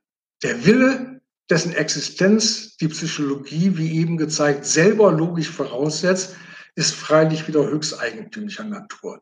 Der ist gefasst als ein leerer, inhaltsloser Wille, der seine Bestimmungen erst durch das Ensemble der Kräfte, Einflüsse oder Faktoren erfährt, die auf ihn einwirken. So basiert also der psychologische Determinismus auf der Vorstellung eines im Ausgangspunkt leeren Willens, das heißt eines Willens ohne das Was einer Vorstellung. Und sowas gibt es nicht. Zum Willen gehört immer das Akkusativobjekt dazu. Das, das kann man noch nicht mal aussprechen. Wenn man sagt, ich will, dann kommt hinterher, ja, was willst du denn? Es gibt keinen Willen ohne Inhalt und Gegenstand. So, was ist denn jetzt die theoretische Leistung davon? Sämtliche Willensakte unter diesen Formalismus der Selbst- oder der Fremdbestimmung zu beugen. Die theoretische Leistung besteht in der systematischen Ausblendung der spezifischen Qualität derjenigen Willensleistungen, die unter bürgerlichen Verhältnissen von den Subjekten abgefordert und erbracht werden, nämlich sich auf die aufgeherrschten sozialen Bedingungen der Konkurrenz welche der großen Mehrheit der Leute zum Schaden gereichen, als positive Voraussetzung ihres individuellen Wohlergehens zu beziehen, diese als Chance und Bewährungsprobe für das Werte Ich zu begreifen. Die Betrachtung des Tun und Treibens der Leute unter dieser Schablone von Freiheit oder Determination ist ein systematischer, ein prinzipieller Nichtbefassungsbeschluss mit den Willensinhalten und, den so und zugleich den sozialen Bedingungen, an denen sich der Wille unter bürgerlichen Verhältnissen affirmativ abarbeitet. Das heißt davon, welche ziemlich trostlosen Entscheidungs- und Handlungsoptionen die Betätigung des Willens in der freiheitlichen Gesellschaft eröffnen. Das wär's. Okay, Albert. Ähm, mein Vorschlag. Äh, wir haben jetzt äh, schon eine Stunde und neun Minuten gesprochen. Wir hatten eigentlich ja im Vorgespräch gesagt, dass wir noch kurz auf Freud eingehen. Andererseits haben wir aber auch vor, dass wir äh, noch eine zweite Folge machen zu Freud und dann aber auch vor allen Dingen zur kritischen Theorie, also Frankfurter Schule. Ähm, mein Vorschlag wäre, dass wir die Frage deswegen jetzt erstmal streichen und das dann machen, wenn wir die zweite Folge dazu machen, die ich hiermit jetzt auch schon angekündigt habe. Was hältst du davon? Finde ich prima. Weil äh, das kann man nur adäquat, den ganzen Fragekatalog können wir in dem zeitlichen Rahmen, das hatte ich ja schon prognostiziert, ohnehin nicht vollständig abarbeiten. Das gliedern wir aus. Das äh, machen wir. Es ist natürlich, äh, es ist sehr, sehr viel Interessantes und wir werden auch einige Sachen gar nicht behandeln, der Behaviorismus zum Beispiel. Da müsste man sonst eine dritte Folge machen. Gut, aber gut, dann kommen wir jetzt vielleicht mal zum, äh, ich sag mal, zum alltäglichen, zur alltäglichen Seite des Ganzen. Ähm, ich sag mal, ein Einwand, der jetzt nun auf der Hand liegt, wäre ja, aber die Psychologie hilft doch den Menschen praktisch. Was kann man denn jetzt dagegen haben? Also, welche Kritik hast du denn an psychologischen Therapien, Albert? So, jetzt muss ich erstmal wieder durchatmen, weil die ganzen Fragen, die haben ja, die haben einen ähm, Charakter, dass sie, dass ihre Beantwortung jeweils einen halben Abend äh, eigentlich beansprucht. Auf die Frage, die mir oft gestellt wird und nicht und die als ähm, typischer Einwand äh, kommt, da möchte ich kurz Folgendes sagen. Was die praktische Hilfe der Psychologie betrifft, die sie leistet, und dass sie hilft, das will ich überhaupt nicht bestreiten, da sollte man sich freilich vor dem umstandslosen Loblied auf deren Erfolge besser einmal die Frage nach dem Inhalt der Hilfe vorlegen, danach, welche Interessen eigentlich die Psychotherapie auf welche Weise hilfreich bedient um da falschen Erwartungen vorzubeugen. Ähm, ich will jetzt nicht auf die Details und Ausprägung der verschiedenen ähm, psychologischen Hilfsthera äh, Hilfsangebote, der, der verschiedenen äh, Therapien äh, eingehen, sondern versuchen, äh, deren Gemeinsamkeit herauszustellen, äh, äh, die sie miteinander äh, verbindet und, und nicht so sehr beispielsweise, äh, beispielsweise die spezifischen äh, Leistungen der Verhaltenstherapie herausstellen. Diese meine allgemeine Antwort, die gemünzt ist auf das gesamte Ensemble von Psychotherapien lautet, der Nutzen der therapeutischen Hilfsangebote besteht darin, dass die erfolgreich ein grundlegend falsches geistiges Bedürfnis des bürgerlichen Konkurrenzsubjektes bedienen. Ein Bedürf das Bedürfnis nämlich, und der Gedanke ist jetzt schon ein paar Mal vorgekommen und dürfte deswegen jetzt leichter nachvollzogen werden können. Das Bedürfnis nämlich, die gesellschaftlichen Verhältnisse des Kapitalismus als seine Heimat ihre Einrichtung von der Schule über die Lohnarbeit bis hin zur Familie als Mittel zur Beförderung seiner Lebensinteressen und die Bewältigung der gesellschaftlichen Anforderungen, jetzt kommt das entscheidende Argument, die Bewältigung der gesellschaftlichen Anforderungen als Bewährungsprobe für die Erfolgstüchtigkeit und Leistungsfähigkeit ihrer werten Persönlichkeit zu betrachten. Wer die kapitalistische Welt nämlich als ein Reich von Möglichkeiten und Chancen für sich selber ansieht, die man nur wahrnehmen wollen muss, um darin Erfolg zu haben. Wer sich dementsprechend selber als das alles entscheidende Erfolgsmittel begreift, der interpretiert in streng zirkulärer Manier, ganz nach dem Vorbild der psychologischen Wissenschaft, die man deswegen auch gar nicht kennen muss, der interpretiert in streng zirkulärer Manier seine Misserfolge in Ausbildung und Beruf als Konsequenz seiner eigenen Erfolgsunfähigkeit. Und den Beweis für seine Auffassung von sich als Loser-Typ sieht er folgerichtig darin, ja, dass andere doch den Erfolg haben, der ihm selber versagt ist. Die Gewinner pflegen gemäß derselben Logik unter umgekehrten Vorzeichen ihre Erfolge, sei es in Schule, Beruf oder Privatleben, zurückzuführen auf eine ihrer Individualität eingeschriebenen Erfolgsfähigkeit. Für diesen elementaren Fehlschluss aus dem Umstand, dass bei allen Konkurrenzanstrengungen das Ich am Werk ist, folgern zu wollen, dass deswegen auch im Subjekt selber der tiefere Grund für dessen Erfolg oder Scheitern angesiedelt sei, bedarf es im Übrigen, wie schon erwähnt, mitnichten der Lektüre irgendeines psychologischen Traktates. Das bürgerliche Subjekt ist vielmehr von sich aus schon der Verfechter einer solchen psychologisierten Konkurrenzmoral, die auch bei den Individuen mit einer chronisch negativen Erfolgsbilanz die gewohnheitsmäßig praktizierte affirmative Weise bildet, sich höherer guter Gründe für das Mitmachen in der Konkurrenzgesellschaft zu versichern. Diese pflegen die Resultate ihrer Konkurrenzanstrengungen, die Urteile, die in der schulischen Leistungskonkurrenz und am Arbeitsmarkt von Staat und Kapital hinsichtlich ihrer Brauchbarkeit für die regierenden Zwecke der Konkurrenzgesellschaft über sie von diesen Instanzen gefällt werden. Diese pflegen die zu verdoppeln und jetzt als Generalurteile über den Wert ihrer geschätzten Persönlichkeit an sich selber zu verstrecken. Erfolg und Misserfolg in der Konkurrenz schlagen sich als Selbstwerturteile nieder, die Gewinner verbuchen ihre Siege als Ausweis ihres angeborenen Erfolgsmenschentums, die Verlierer ihre Niederlagen umgekehrt als Bescheinigung ihrer prinzipiellen Erfolgsuntüchtigkeit. Und auf dem Boden dieses Standpunktes können die Konkurrenzverlierer, die sind es ja, die die Psychotherapie jedenfalls schwerpunktmäßig aufsuchen, dann können insbesondere die Konkurrenzverlierer dann die Abteilungen der praktischen Psychologie aufsuchen, in denen jetzt eben die Betreuung dieses ledierten Selbstwertgefühls stattfindet. Dort steht dann unter fachkundiger Anleitung von professionellen Seelenkämpfern das ziemlich selbstbetrügerische Unternehmen auf dem Programm, sich geistig mit den Niederlagen abzufinden, die einem die Konkurrenzgesellschaft bereitet durch die Selbstversicherung, ganz ungeachtet seiner Misserfolge, doch immerhin eine wertvolle Person zu sein, die Achtung und Anerkennung verdient.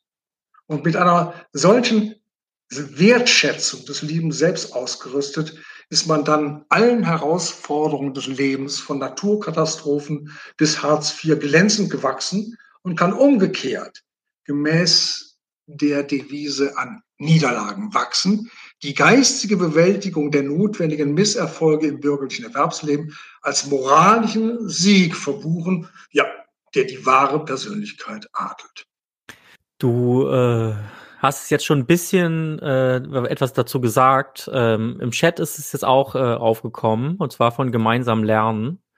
Äh, Selbstwert ist, wie ich mich selbst annehmen kann, ohne mich und anzugleichen. Und er sagt auch, äh, in Therapien kann das äh, selbst, kann das, können den Selbstwert des Individuums stärken, um zum Beispiel im Arbeitskampf zu machen. Das führt mich nämlich zu meiner nächsten Frage.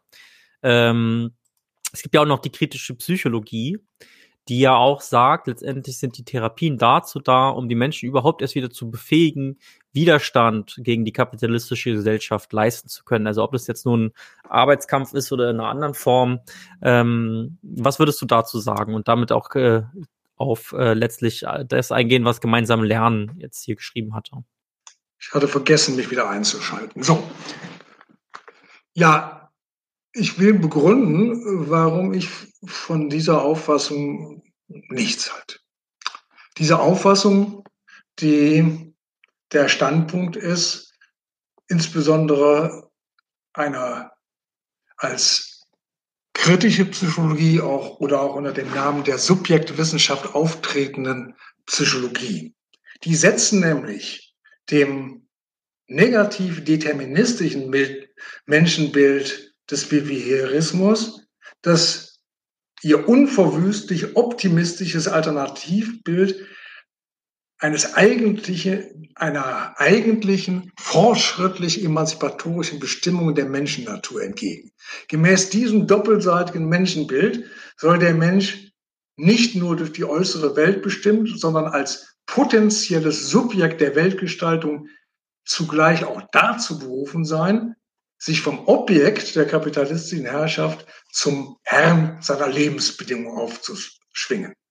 Im Unterschied jetzt zur bürgerlichen Psychologie, welchen den Menschen in aller Regel anempfiehlt, sich im Interesse ihres Seelenfriedens geistig mit den gesellschaftlichen Sachzwängen der kapitalistischen Gesellschaft zu arrangieren und diesen nach Möglichkeit irgendeinen positiven Lebenssinn abzugewinnen. Im Gegensatz dazu propagieren Holzkampf und To dieselbe psychologische Rezeptur mit umgekehrter Zielrichtung. Pflege des selbstbewusst guten Glaubens an die eigenen Möglichkeiten zur bewussten gesellschaftlichen Kontrolle der Lebensbedingungen als entscheidender Vorbedingung der dem Menschen aufgegebenen Überwindung des Kapitalismus. Man kann es auch formulieren mit dem Fragesteller, äh, die Bildung von Selbst, äh, die Bildung von Selbstwert äh, als Voraussetzung, den Klassenkampf zu führen. Das geht. Das geht wieder systematisch an dem objektiven Inhalt dessen, was die Subjekte im Kapitalismus im Kopf haben, vorbei. Und das ist nämlich das bloße Gegenteil. Dem Menschen wird hier, dem Menschen wird hier, dem arbeitenden Menschen, ein eigentliches Interesse an Klassenkampf und Revolution dort unterstellt, der, das in seiner Betätigung jetzt darin äh, gehindert wird, dass es dem Menschen an so etwas wie Selbstbewusstsein fehlt. Also eigentlich sind, sind die Menschen alle Kapitalismus äh, kritische potenzielle Klassenkämpfer und es liegt lediglich an ihrer ver ver verqueren Psyche, insbesondere an fehlendem Zutrauen und Mut, dass sie jetzt nicht das machen, was ihnen die kritische Subjektwissenschaft als ihre eigentliche äh, Bestimmung ins Nest legt. Wieso soll es den denn eigentlich? Man merkt, da ist, da ist wieder das, da ist wieder derselbe Grundfehler der Psychologie drin. Äh, die systematische Abstraktion vom Inhalt des überhaupt nicht klassenkämpferischen, sehr affirmativen Mitmachens in der kapitalistischen Konkurrenzgesellschaft, die die Leute als positive Bedingung für die, für die Verwirklichung ihrer Lebensinteressen betrachten, wo sie affirmativ, äh, wo sie affirmativ Parteigänger des Staates sind, die Lohnarbeit als ihr Mittel betrachten und die Existenz des Staates als eine einzige Wohlfahrt und gute Bedingung dafür, seinen Lebensunterhalt zu bestreiten. Äh, wo dieselben Leute, denen hier ein potenzielles Klassenbewusstsein attestiert sind, insbesondere in Sachen Krieg und Frieden wie Mann und Maus äh, hinter ihrem Kriegsherrn stehen und sogar bereit sind, ihren Kopf für das Wohlergehen der Staatsmacht selber hinzuhalten. Den Leuten, äh, die, äh, wo die Betrachtung ihres äh, Bewusstseins, äh, wo die Betrachtung ihres äh, Bewusstseins das glatte Gegenteil kapitalistischer Gesellschaftskritik und der Prinzipien, die in diesem Lande herrschen, darstellt. Den Leuten äh, recht eigentlich das glatte Gegenteil eines eigentlichen Bewusstseins zu unterstellen, was, was lediglich äh, da, was lediglich daran gehindert wird, sich zu aktualisieren, äh, weil es am mangelnden Selbstbewusstsein leidet. Das halte ich für eine komplette Fehldarstellung. Man muss sich mal angucken, wie selbstbewusst, wie selbstbewusst äh, die kapitalistischen äh, äh, Lohnempfänger jetzt, äh, jetzt tatsächlich theoretische äh, Parteigänger der hierzulande äh, herrschenden Zwecke sind. Also von daher halte ich überhaupt nichts davon, zur Beförderung des Klassenkampfes äh, die Leute auf die psychologische Couch zu befördern. Okay, dann äh, schärft schon mal, also im, im Chat läuft jetzt ja auch eine heiße Diskussion genau zu dem Thema. Ähm, auch auf Twitter ähm, haben wir dazu ja schon Nachfragen gehabt. Ich würde vorschlagen, dass ihr vielleicht äh, das, was ihr da diskutiert, auch einmal in eine Frage kleidet. Äh, dann kann man das nämlich vielleicht auch nochmal hier besprechen mit Albert. Und ähm, ich würde jetzt zu meiner letzten Frage nichtsdestotrotz kommen. Und zwar, okay, äh, du hast jetzt äh, einige Fehlschlüsse ähm, aufgezeigt. Äh, worin besteht nun die ideologische Funktion dieser Wissenschaft der Psychologie letztendlich? Also, dass sie praktisch auch dazu führt, dass äh, das Individuum wieder für äh, sein Funktionieren herzustellen, das wissen wir ja. Aber äh, ideologisch, was ist die Funktion der, dieser Wissenschaft? Schwierige Frage. Ich mache mal einen Versuch, weil wahrscheinlich, wahrscheinlich gibt's eine, wäre eigentlich eine ganze Reihe von Leistungen zu besprechen. Eine will ich jetzt mal zum Thema machen, die ich für elementar halte. Eine elementare Leistung der Psychologie besteht in der Deutung sämtlicher Weisen des Nicht-Zurechtkommens des Menschen in der Welt, einschließlich des gesamten Repertoires gesellschaftlich unerwünschter oder abweichender Verhaltensweisen des Subjektes zu deuten als Ausdruck einer mangelhaften Selbststeuerungskompetenz. Diese ideologische Leistung, Deutung sämtlicher Weisen des Nicht-Zurechtkommens der Menschen in der Welt als Ausdruck einer mangelnden Kompetenz zur Selbststeuerung, gründet auf dem widersprüchlichen Doppelcharakter des psychologischen Menschenbildes, was ich vielleicht vor 45 Minuten mal ganz kurz angesprochen habe. Ich wiederhole es deswegen besser nochmal. Die der Doppelcharakter besteht darin, dass derselbe Mensch, der im ersten Akt noch als willenloser Spielball psychischer Impulse beziehungsweise behavioristisch als Reizreaktionsautomat definiert worden ist, der soll jetzt im zweiten Akt zugleich als Konfliktmanager der widersprüchlichen Anforderungen fungieren, welche seine innere Motivations- oder Dispositionslage und die äußere Welt an ihn richten.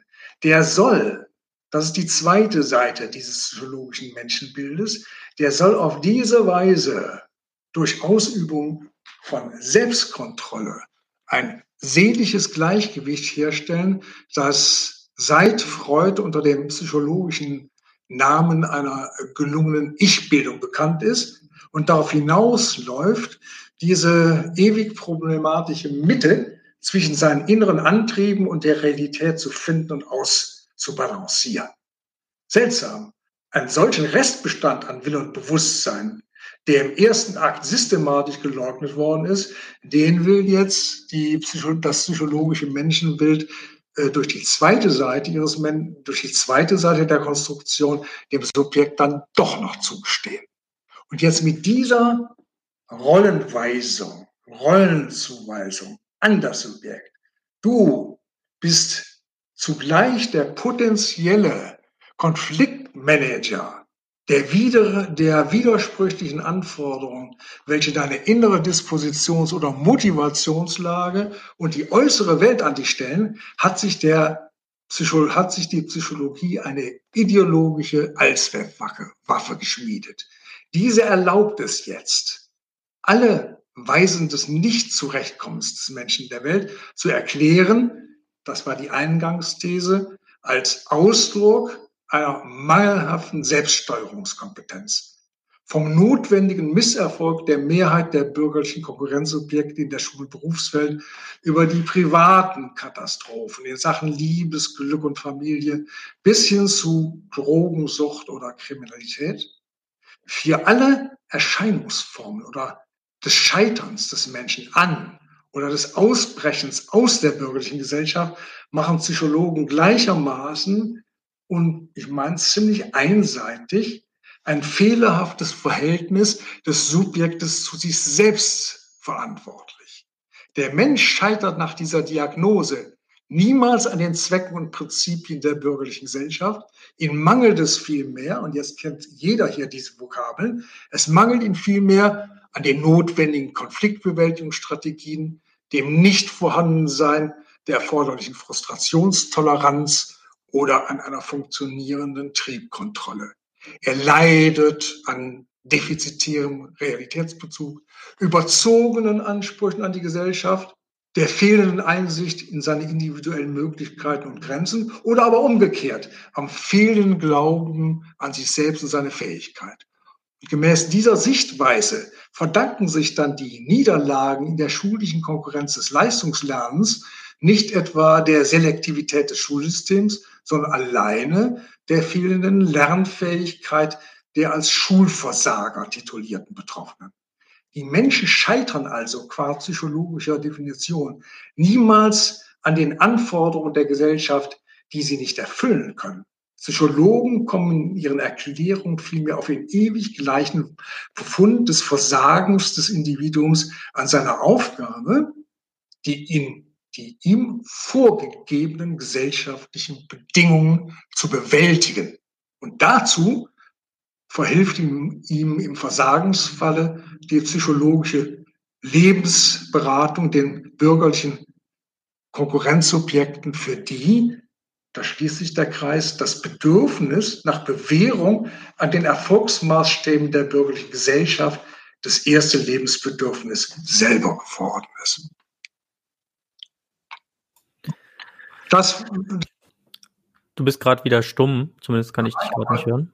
So, jetzt habe ich dich gerade wieder gehört. Ich sage, das ist der erste Teil meiner Antwort äh, zum ideologischen Nutzen der psychologischen Weltanschauung. Ich habe aber auch noch eine, eine etwas allgemeinere Antwort und etwas also, weitergehende auch noch im Köcher, falls gewünscht wird, dass ich die auch noch vortrage. Also angesichts der Diskussion würde ich mal eine Zwischenfrage einschieben.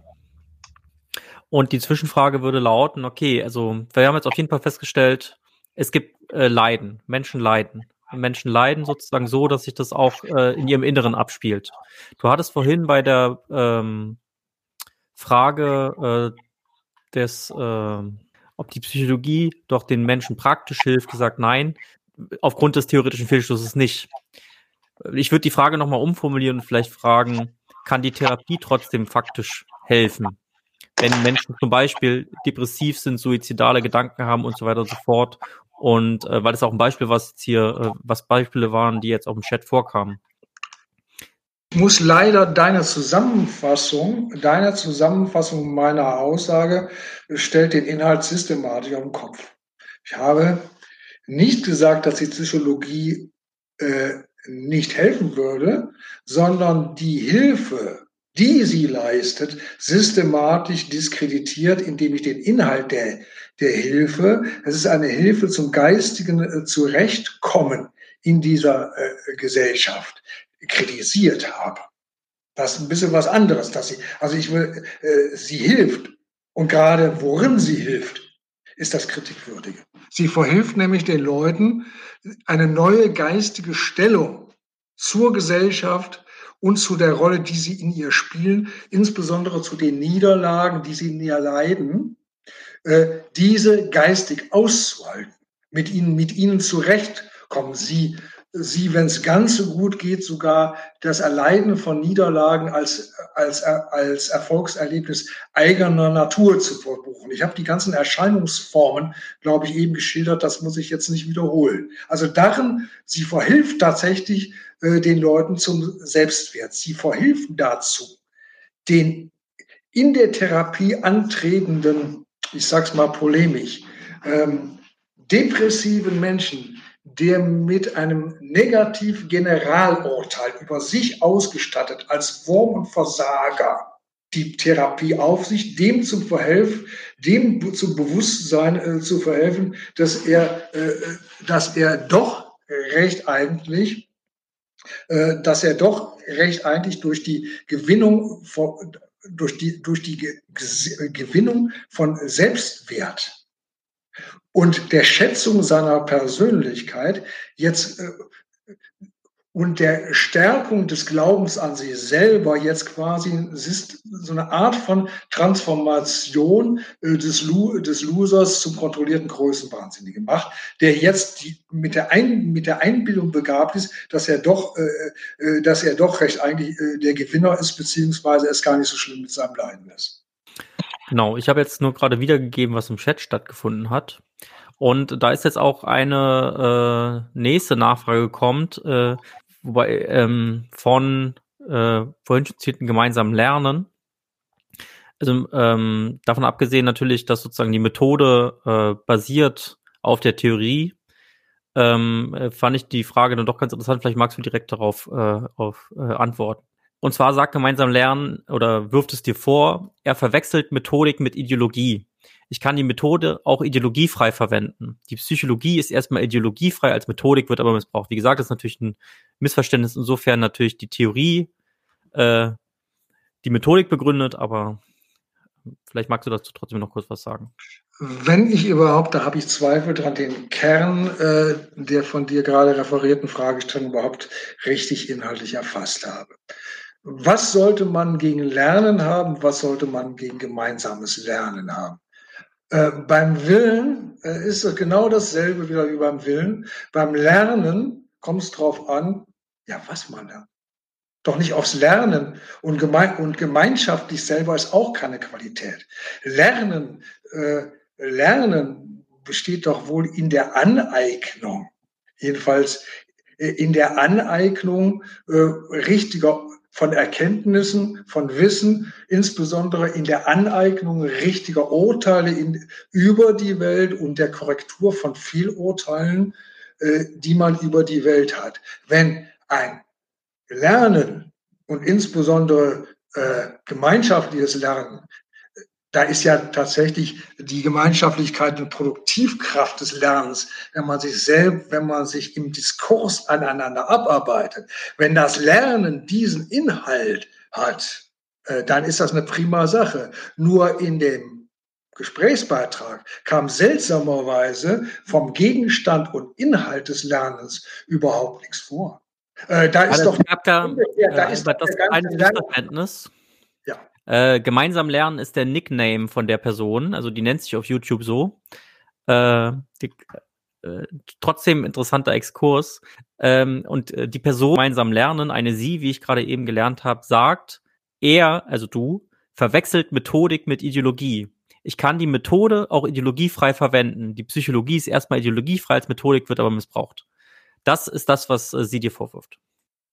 Äh, ich muss sagen, dass ich da, wenn man jetzt nicht sagt, was der Inhalt der Methode ist, und ich meine, ich habe die Methode der, der praktischen Psychotherapie äh, benannt. Äh, wenn man die nicht zum Gegenstand macht, wie, wie soll ich mich damit auseinandersetzen? Oder vielleicht geht das so zusammen.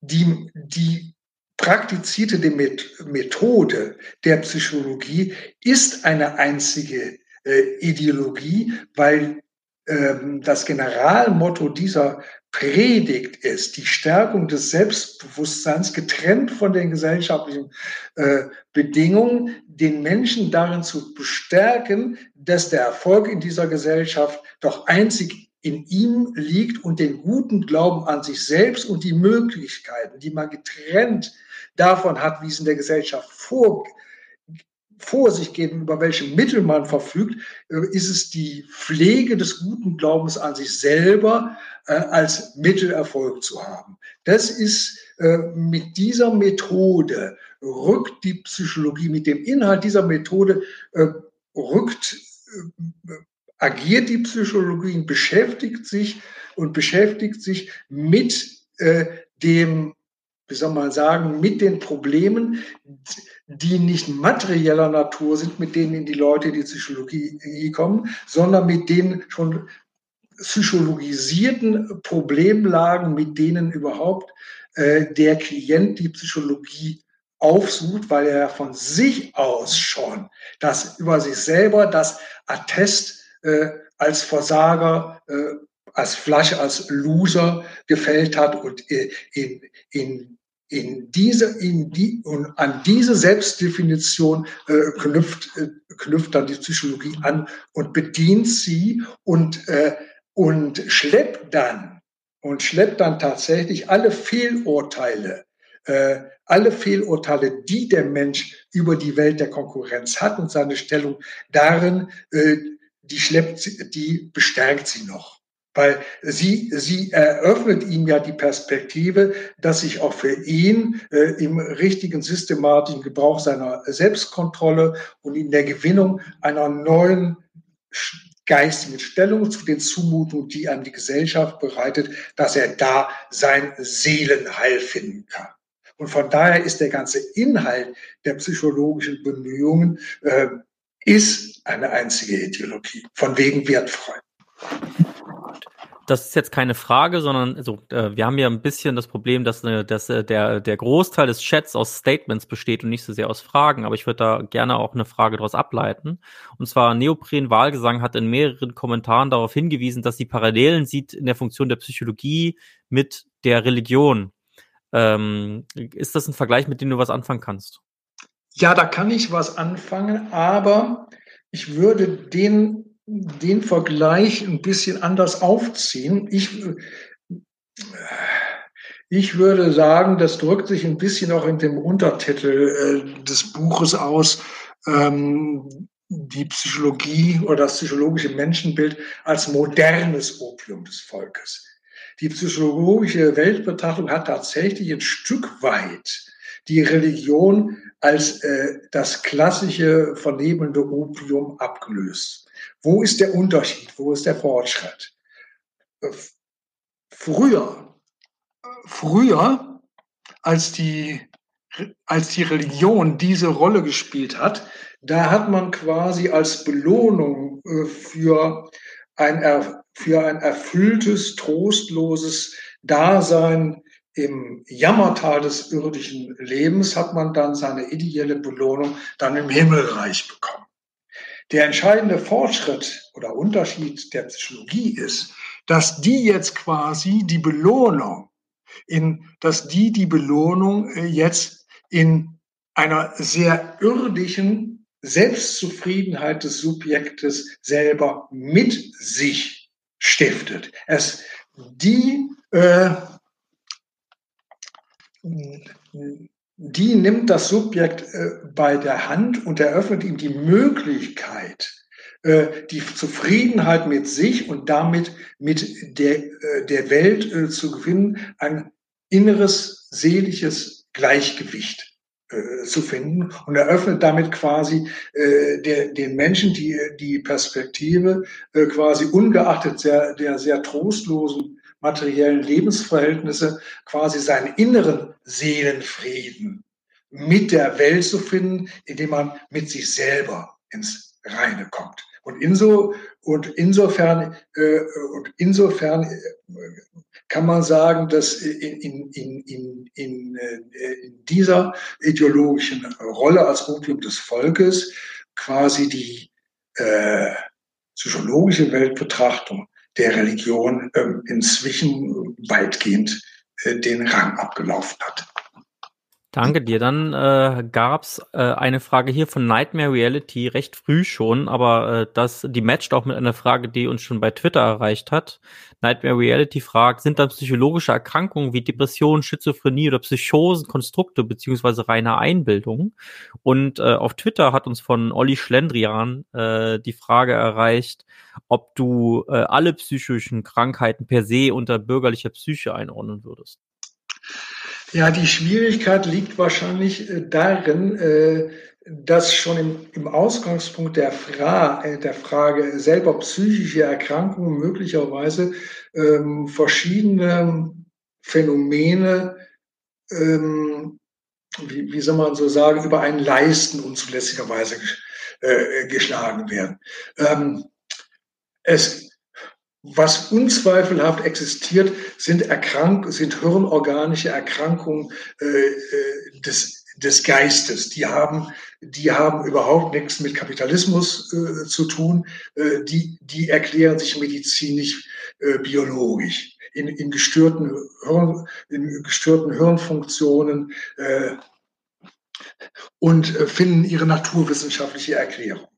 Bei der Depression, da soll, bei der, wenn man jetzt aber darunter auch so etwas wie die Depression fällt, dann sollte man, äh, dann sollte man beachten, äh, dass darin schon, dass, dass, im, dass eine Depression erstmal eine Stellung des Menschen zur Welt ist, wo der, wo der sich an den Erfolgsmaßstäben misst und weil er, und weil er ihnen nicht genügen kann oder weil er glaubt, ihnen nicht zu genügen, äh, daran in Anführungsstrichen zerbricht und über sich das Generalurteil der, der Erfolgsuntauglichkeit fällt und bis in seine und äh, wenn es ganz äh, schlimm kommt, in, in seine gesamten Lebensregungen so extremisiert, äh, dass die letzte Konsequenz äh, des äh, Funktion, des sich selber als funktionsuntauglich betrachteten Menschen dann tatsächlich das freiwillige äh, Ausscheiden äh, aus, aus dem Leben ist. Da ist eine geistige Leistung drin.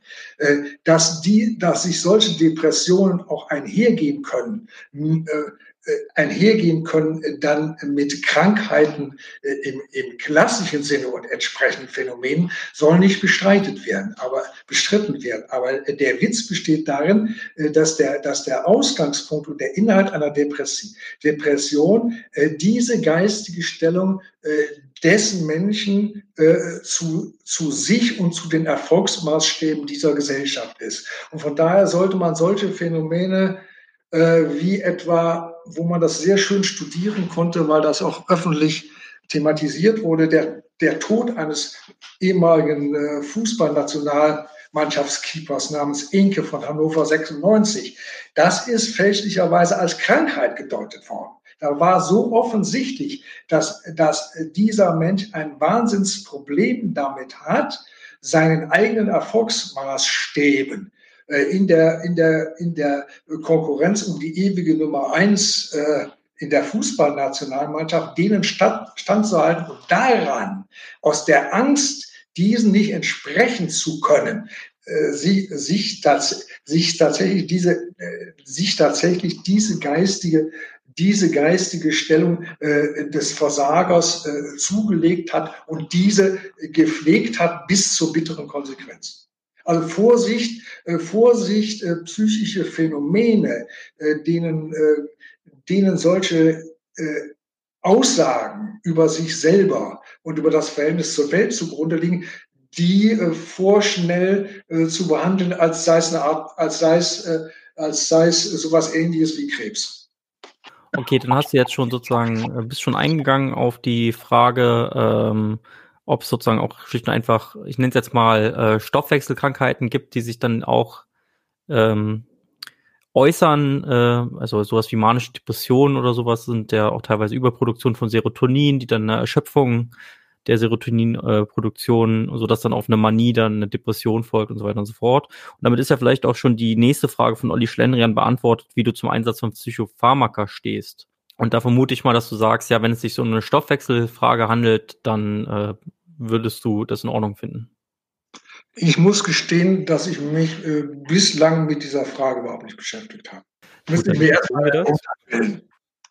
dann äh, eine Frage dann noch, äh, kannst du dir vorstellen, dass manche Urteile so verinnerlicht sind, dass man sie nicht wieder rauskriegt? Oder ich erweitere die Frage jetzt nicht wieder rauskriegt, außer man macht eine äh, Therapie, eine Psychotherapie. Das matcht nämlich auch wieder mit der Frage von Nightmare Reality. Wie soll denn nun eine Psychotherapie aussehen, die das Leiden mindert? Also wenn die Leute das so verinnerlicht haben, dass sie auch nicht zugänglich sind für Kritik, wie löst man das Problem? Äh, da würde ich mal, da würde ich mal ganz frech sagen, äh, dass ich mich mit dieser Fragestellung gar nicht beschäftigen will. Ich, meine Kritik der Psychotherapie und ihres Inhaltes und ihrer Zwecke äh, läuft doch auf die praktische Konsequenz hinaus, äh, dass man, dass man statt alle Probleme, die man in der Welt hat, als ein Problem zu wälzen, was man sich mit sich selber hat.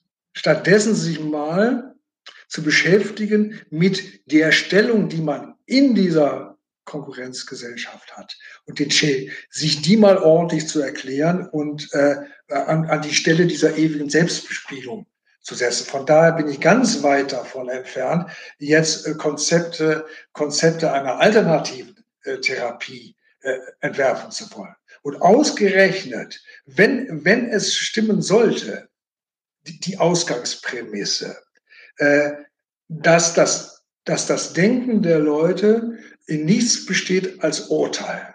Die gewohnheitsmäßige Pflege von Urteilen, die lässt sich nicht per Psycho oder insbesondere von Fehlurteilen, die lässt sich nicht durch Psychotherapie aus der Welt schaffen, sondern durch die systematische Kritik und Selbstkritik der falschen Urteile, die man hat. Das ist ein Kampf, weil es, es gibt ja tatsächlich und des Öfteren die Koexistenz widersprüchlicher Urteile. Man hält auch wenn man eingesehen hat, dass die bisherige Stellung zur Welt eine fehlerhafte ist, existieren oftmals die alten, liebgewonnenen, falschen Urteile zugleich in meinem Kopfe weiter. Äh, ich kann eingesehen haben, warum die Praktizierung von Eifersucht ein Fehler ist, was aber noch lange nicht heißt, dass der Nachvollzug der Argumente automatisch damit identisch wäre, äh, dass man diese Einsicht auch praktiziert. Deswegen, es geht nicht anders, als man quasi diesen, meinetwegen auch diesen Dialog mit sich selber führt und durch die Kritik der falschen, meinetwegen tief verinnerlichten Urteile, durch die, durch die Kritik, diese aus der Welt zu schaffen. Und äh, eine Psychotherapie, wozu soll äh, wozu, wozu soll die denn dabei äh, helfen können? Das kann man doch, wenn man dazu eines anderen Menschen bedarf, was sehr gut ist, der dann als Spiegel und als Diskutant und als Korrekturinstanz fungiert, dazu brauche ich keinen Psychologen. Was soll denn der Psychologe, der sich in aller Regel nicht dem Inhalt der Urteile und seiner Kritik widmet, sondern die Urteile auf innere äh, Umstände zurückzuführen pflegt, das ist doch nicht nur nicht ein Beitrag äh, zur Korrektur des Urteils, sondern äh, schon fast das Gegenteil. Gut, äh, die Diskussion im Chat geht äh, eifrig weiter. Ich würde jetzt gerne eine letzte Frage stellen und zwar äh, zielt die in Richtung Traumata ab. Ähm, Beispiele waren sozusagen frühkindliche Misshandlung, äh, sexuelle Gewalt. Ähm, wie äh, sozusagen und ähm, kann man zugespitzt äh, sagen, dass äh, letztendlich äh, du musst den Kapitalismus stürzen, um äh, mit diesen Traumata klarzukommen. Äh, das hatte ähm, hier eine Person gefragt. Ich finde jetzt gerade, äh, vielleicht kannst du erstmal darauf antworten, ich suche währenddessen den Kommentar raus. Also das ist weder meine Rede, noch lässt sich, lässt sich diese These aus meinen Ausführungen erschließen, dass der Kapitalismus erstmal beseitigt werden muss, damit man der Traumata Herr wird. Hat keiner behauptet. Deswegen will ich gegen diese, äh, diese unterschobene These auch gar keine Rede, Gegenrede führen. Okay, gut. Äh, ich denke, das äh, war jetzt eine Diskussion, die ähm, äh, wahrscheinlich noch viele Fragen offen lässt bei vielen. Ähm, das soll aber auch in Ordnung sein. Ähm, wie gesagt, äh, man kann sich mit diesem Buch nochmal auseinandersetzen. Wie gesagt, es gibt auch noch äh, die Möglichkeit, gleich diese Broschüre, von der du vorhin sprachst, äh, nochmal reinzulesen. Ähm, und wenn ihr das Buch lesen möchtet, dann schreibt dem VSA-Verlag nochmal, äh, dass ihr das gerne haben wollt. Wir machen demnächst, äh, wir haben noch keinen Termin ausgemacht, deswegen sage ich einfach nur mal demnächst nochmal eine zweite Folge, wo wir uns mit kritischer ähm, Theorie oder Frankfurter Schule in Folge von Freud auseinandersetzen. Vorhin gab es auch eine Frage zu Erich Fromm, das ist ja auch ein Vertreter der Frankfurter Schule, der äh, sich stark auf Freud stützt und ihn äh, einige Prämissen von Freud dann auf andere äh, Disposition zurückführt, als es Freud gemacht hat. Das werden wir da auch nochmal behandeln. Ähm, ich danke euch, dass ihr so zahlreich hier erschienen seid. Wir haben jetzt ungefähr 100 äh, Menschen, die live zugeguckt haben. Ähm, super auch übrigens, wir haben jetzt über 4000 äh, Abonnenten auf YouTube, auch dafür nochmal ein schönes Danke. Das war super und damit würde ich sagen, äh, Albert und ich, wir verabschieden uns jetzt und äh, wir wünschen euch noch einen schönen Abend und äh, sehen uns dann hoffentlich bei der zweiten Folge zur, äh, zur kritischen Theorie und Frankfurter Schule. Ciao. Wiederschauen. Leute, wir brauchen eure Hilfe. Wenn euch dieses Video gefallen hat, klickt auf Like, abonniert den Kanal und vergesst nicht das Glöckchen zu drücken, damit ihr benachrichtigt werdet, wenn wir neuen Content droppen. Außerdem solltet ihr uns überall folgen, wo wir verfügbar sind. Das ist Facebook, Instagram, Twitter und Twitch. Und wenn wir irgendwelche Ankündigungen machen oder Posts, dann shared, was das Zeug hält. Gebt uns all eure Liebe. Wir haben mittlerweile ziemlich signifikante Kosten. Wenn ihr es euch irgendwie leisten könnt, unterstützt uns doch auf Patreon. Dann kommt ihr auch in den Genuss verschiedener Vorteile, wie zum Beispiel Zugang zu unserer Discord-Community oder Zugang zu den ultrageheimen Patreon-Episoden, die wir dort posten. Außerdem könnt ihr uns natürlich auch über PayPal Spenden zukommen lassen. Außerdem haben wir mittlerweile einen eigenen Online-Shop. Das heißt, wenn ihr euch immer noch fragt, was ihr euren Lieben zu Weihnachten, Ostern oder sonst wie schenken könnt, geht dorthin und kauft duftes Merch. Alle Links dazu hier in der Beschreibung oder auch auf unserer Webseite 99 zu 1.de. Vielen Dank fürs Dabeisein, danke für die Unterstützung und wir sehen uns in diesem Theater.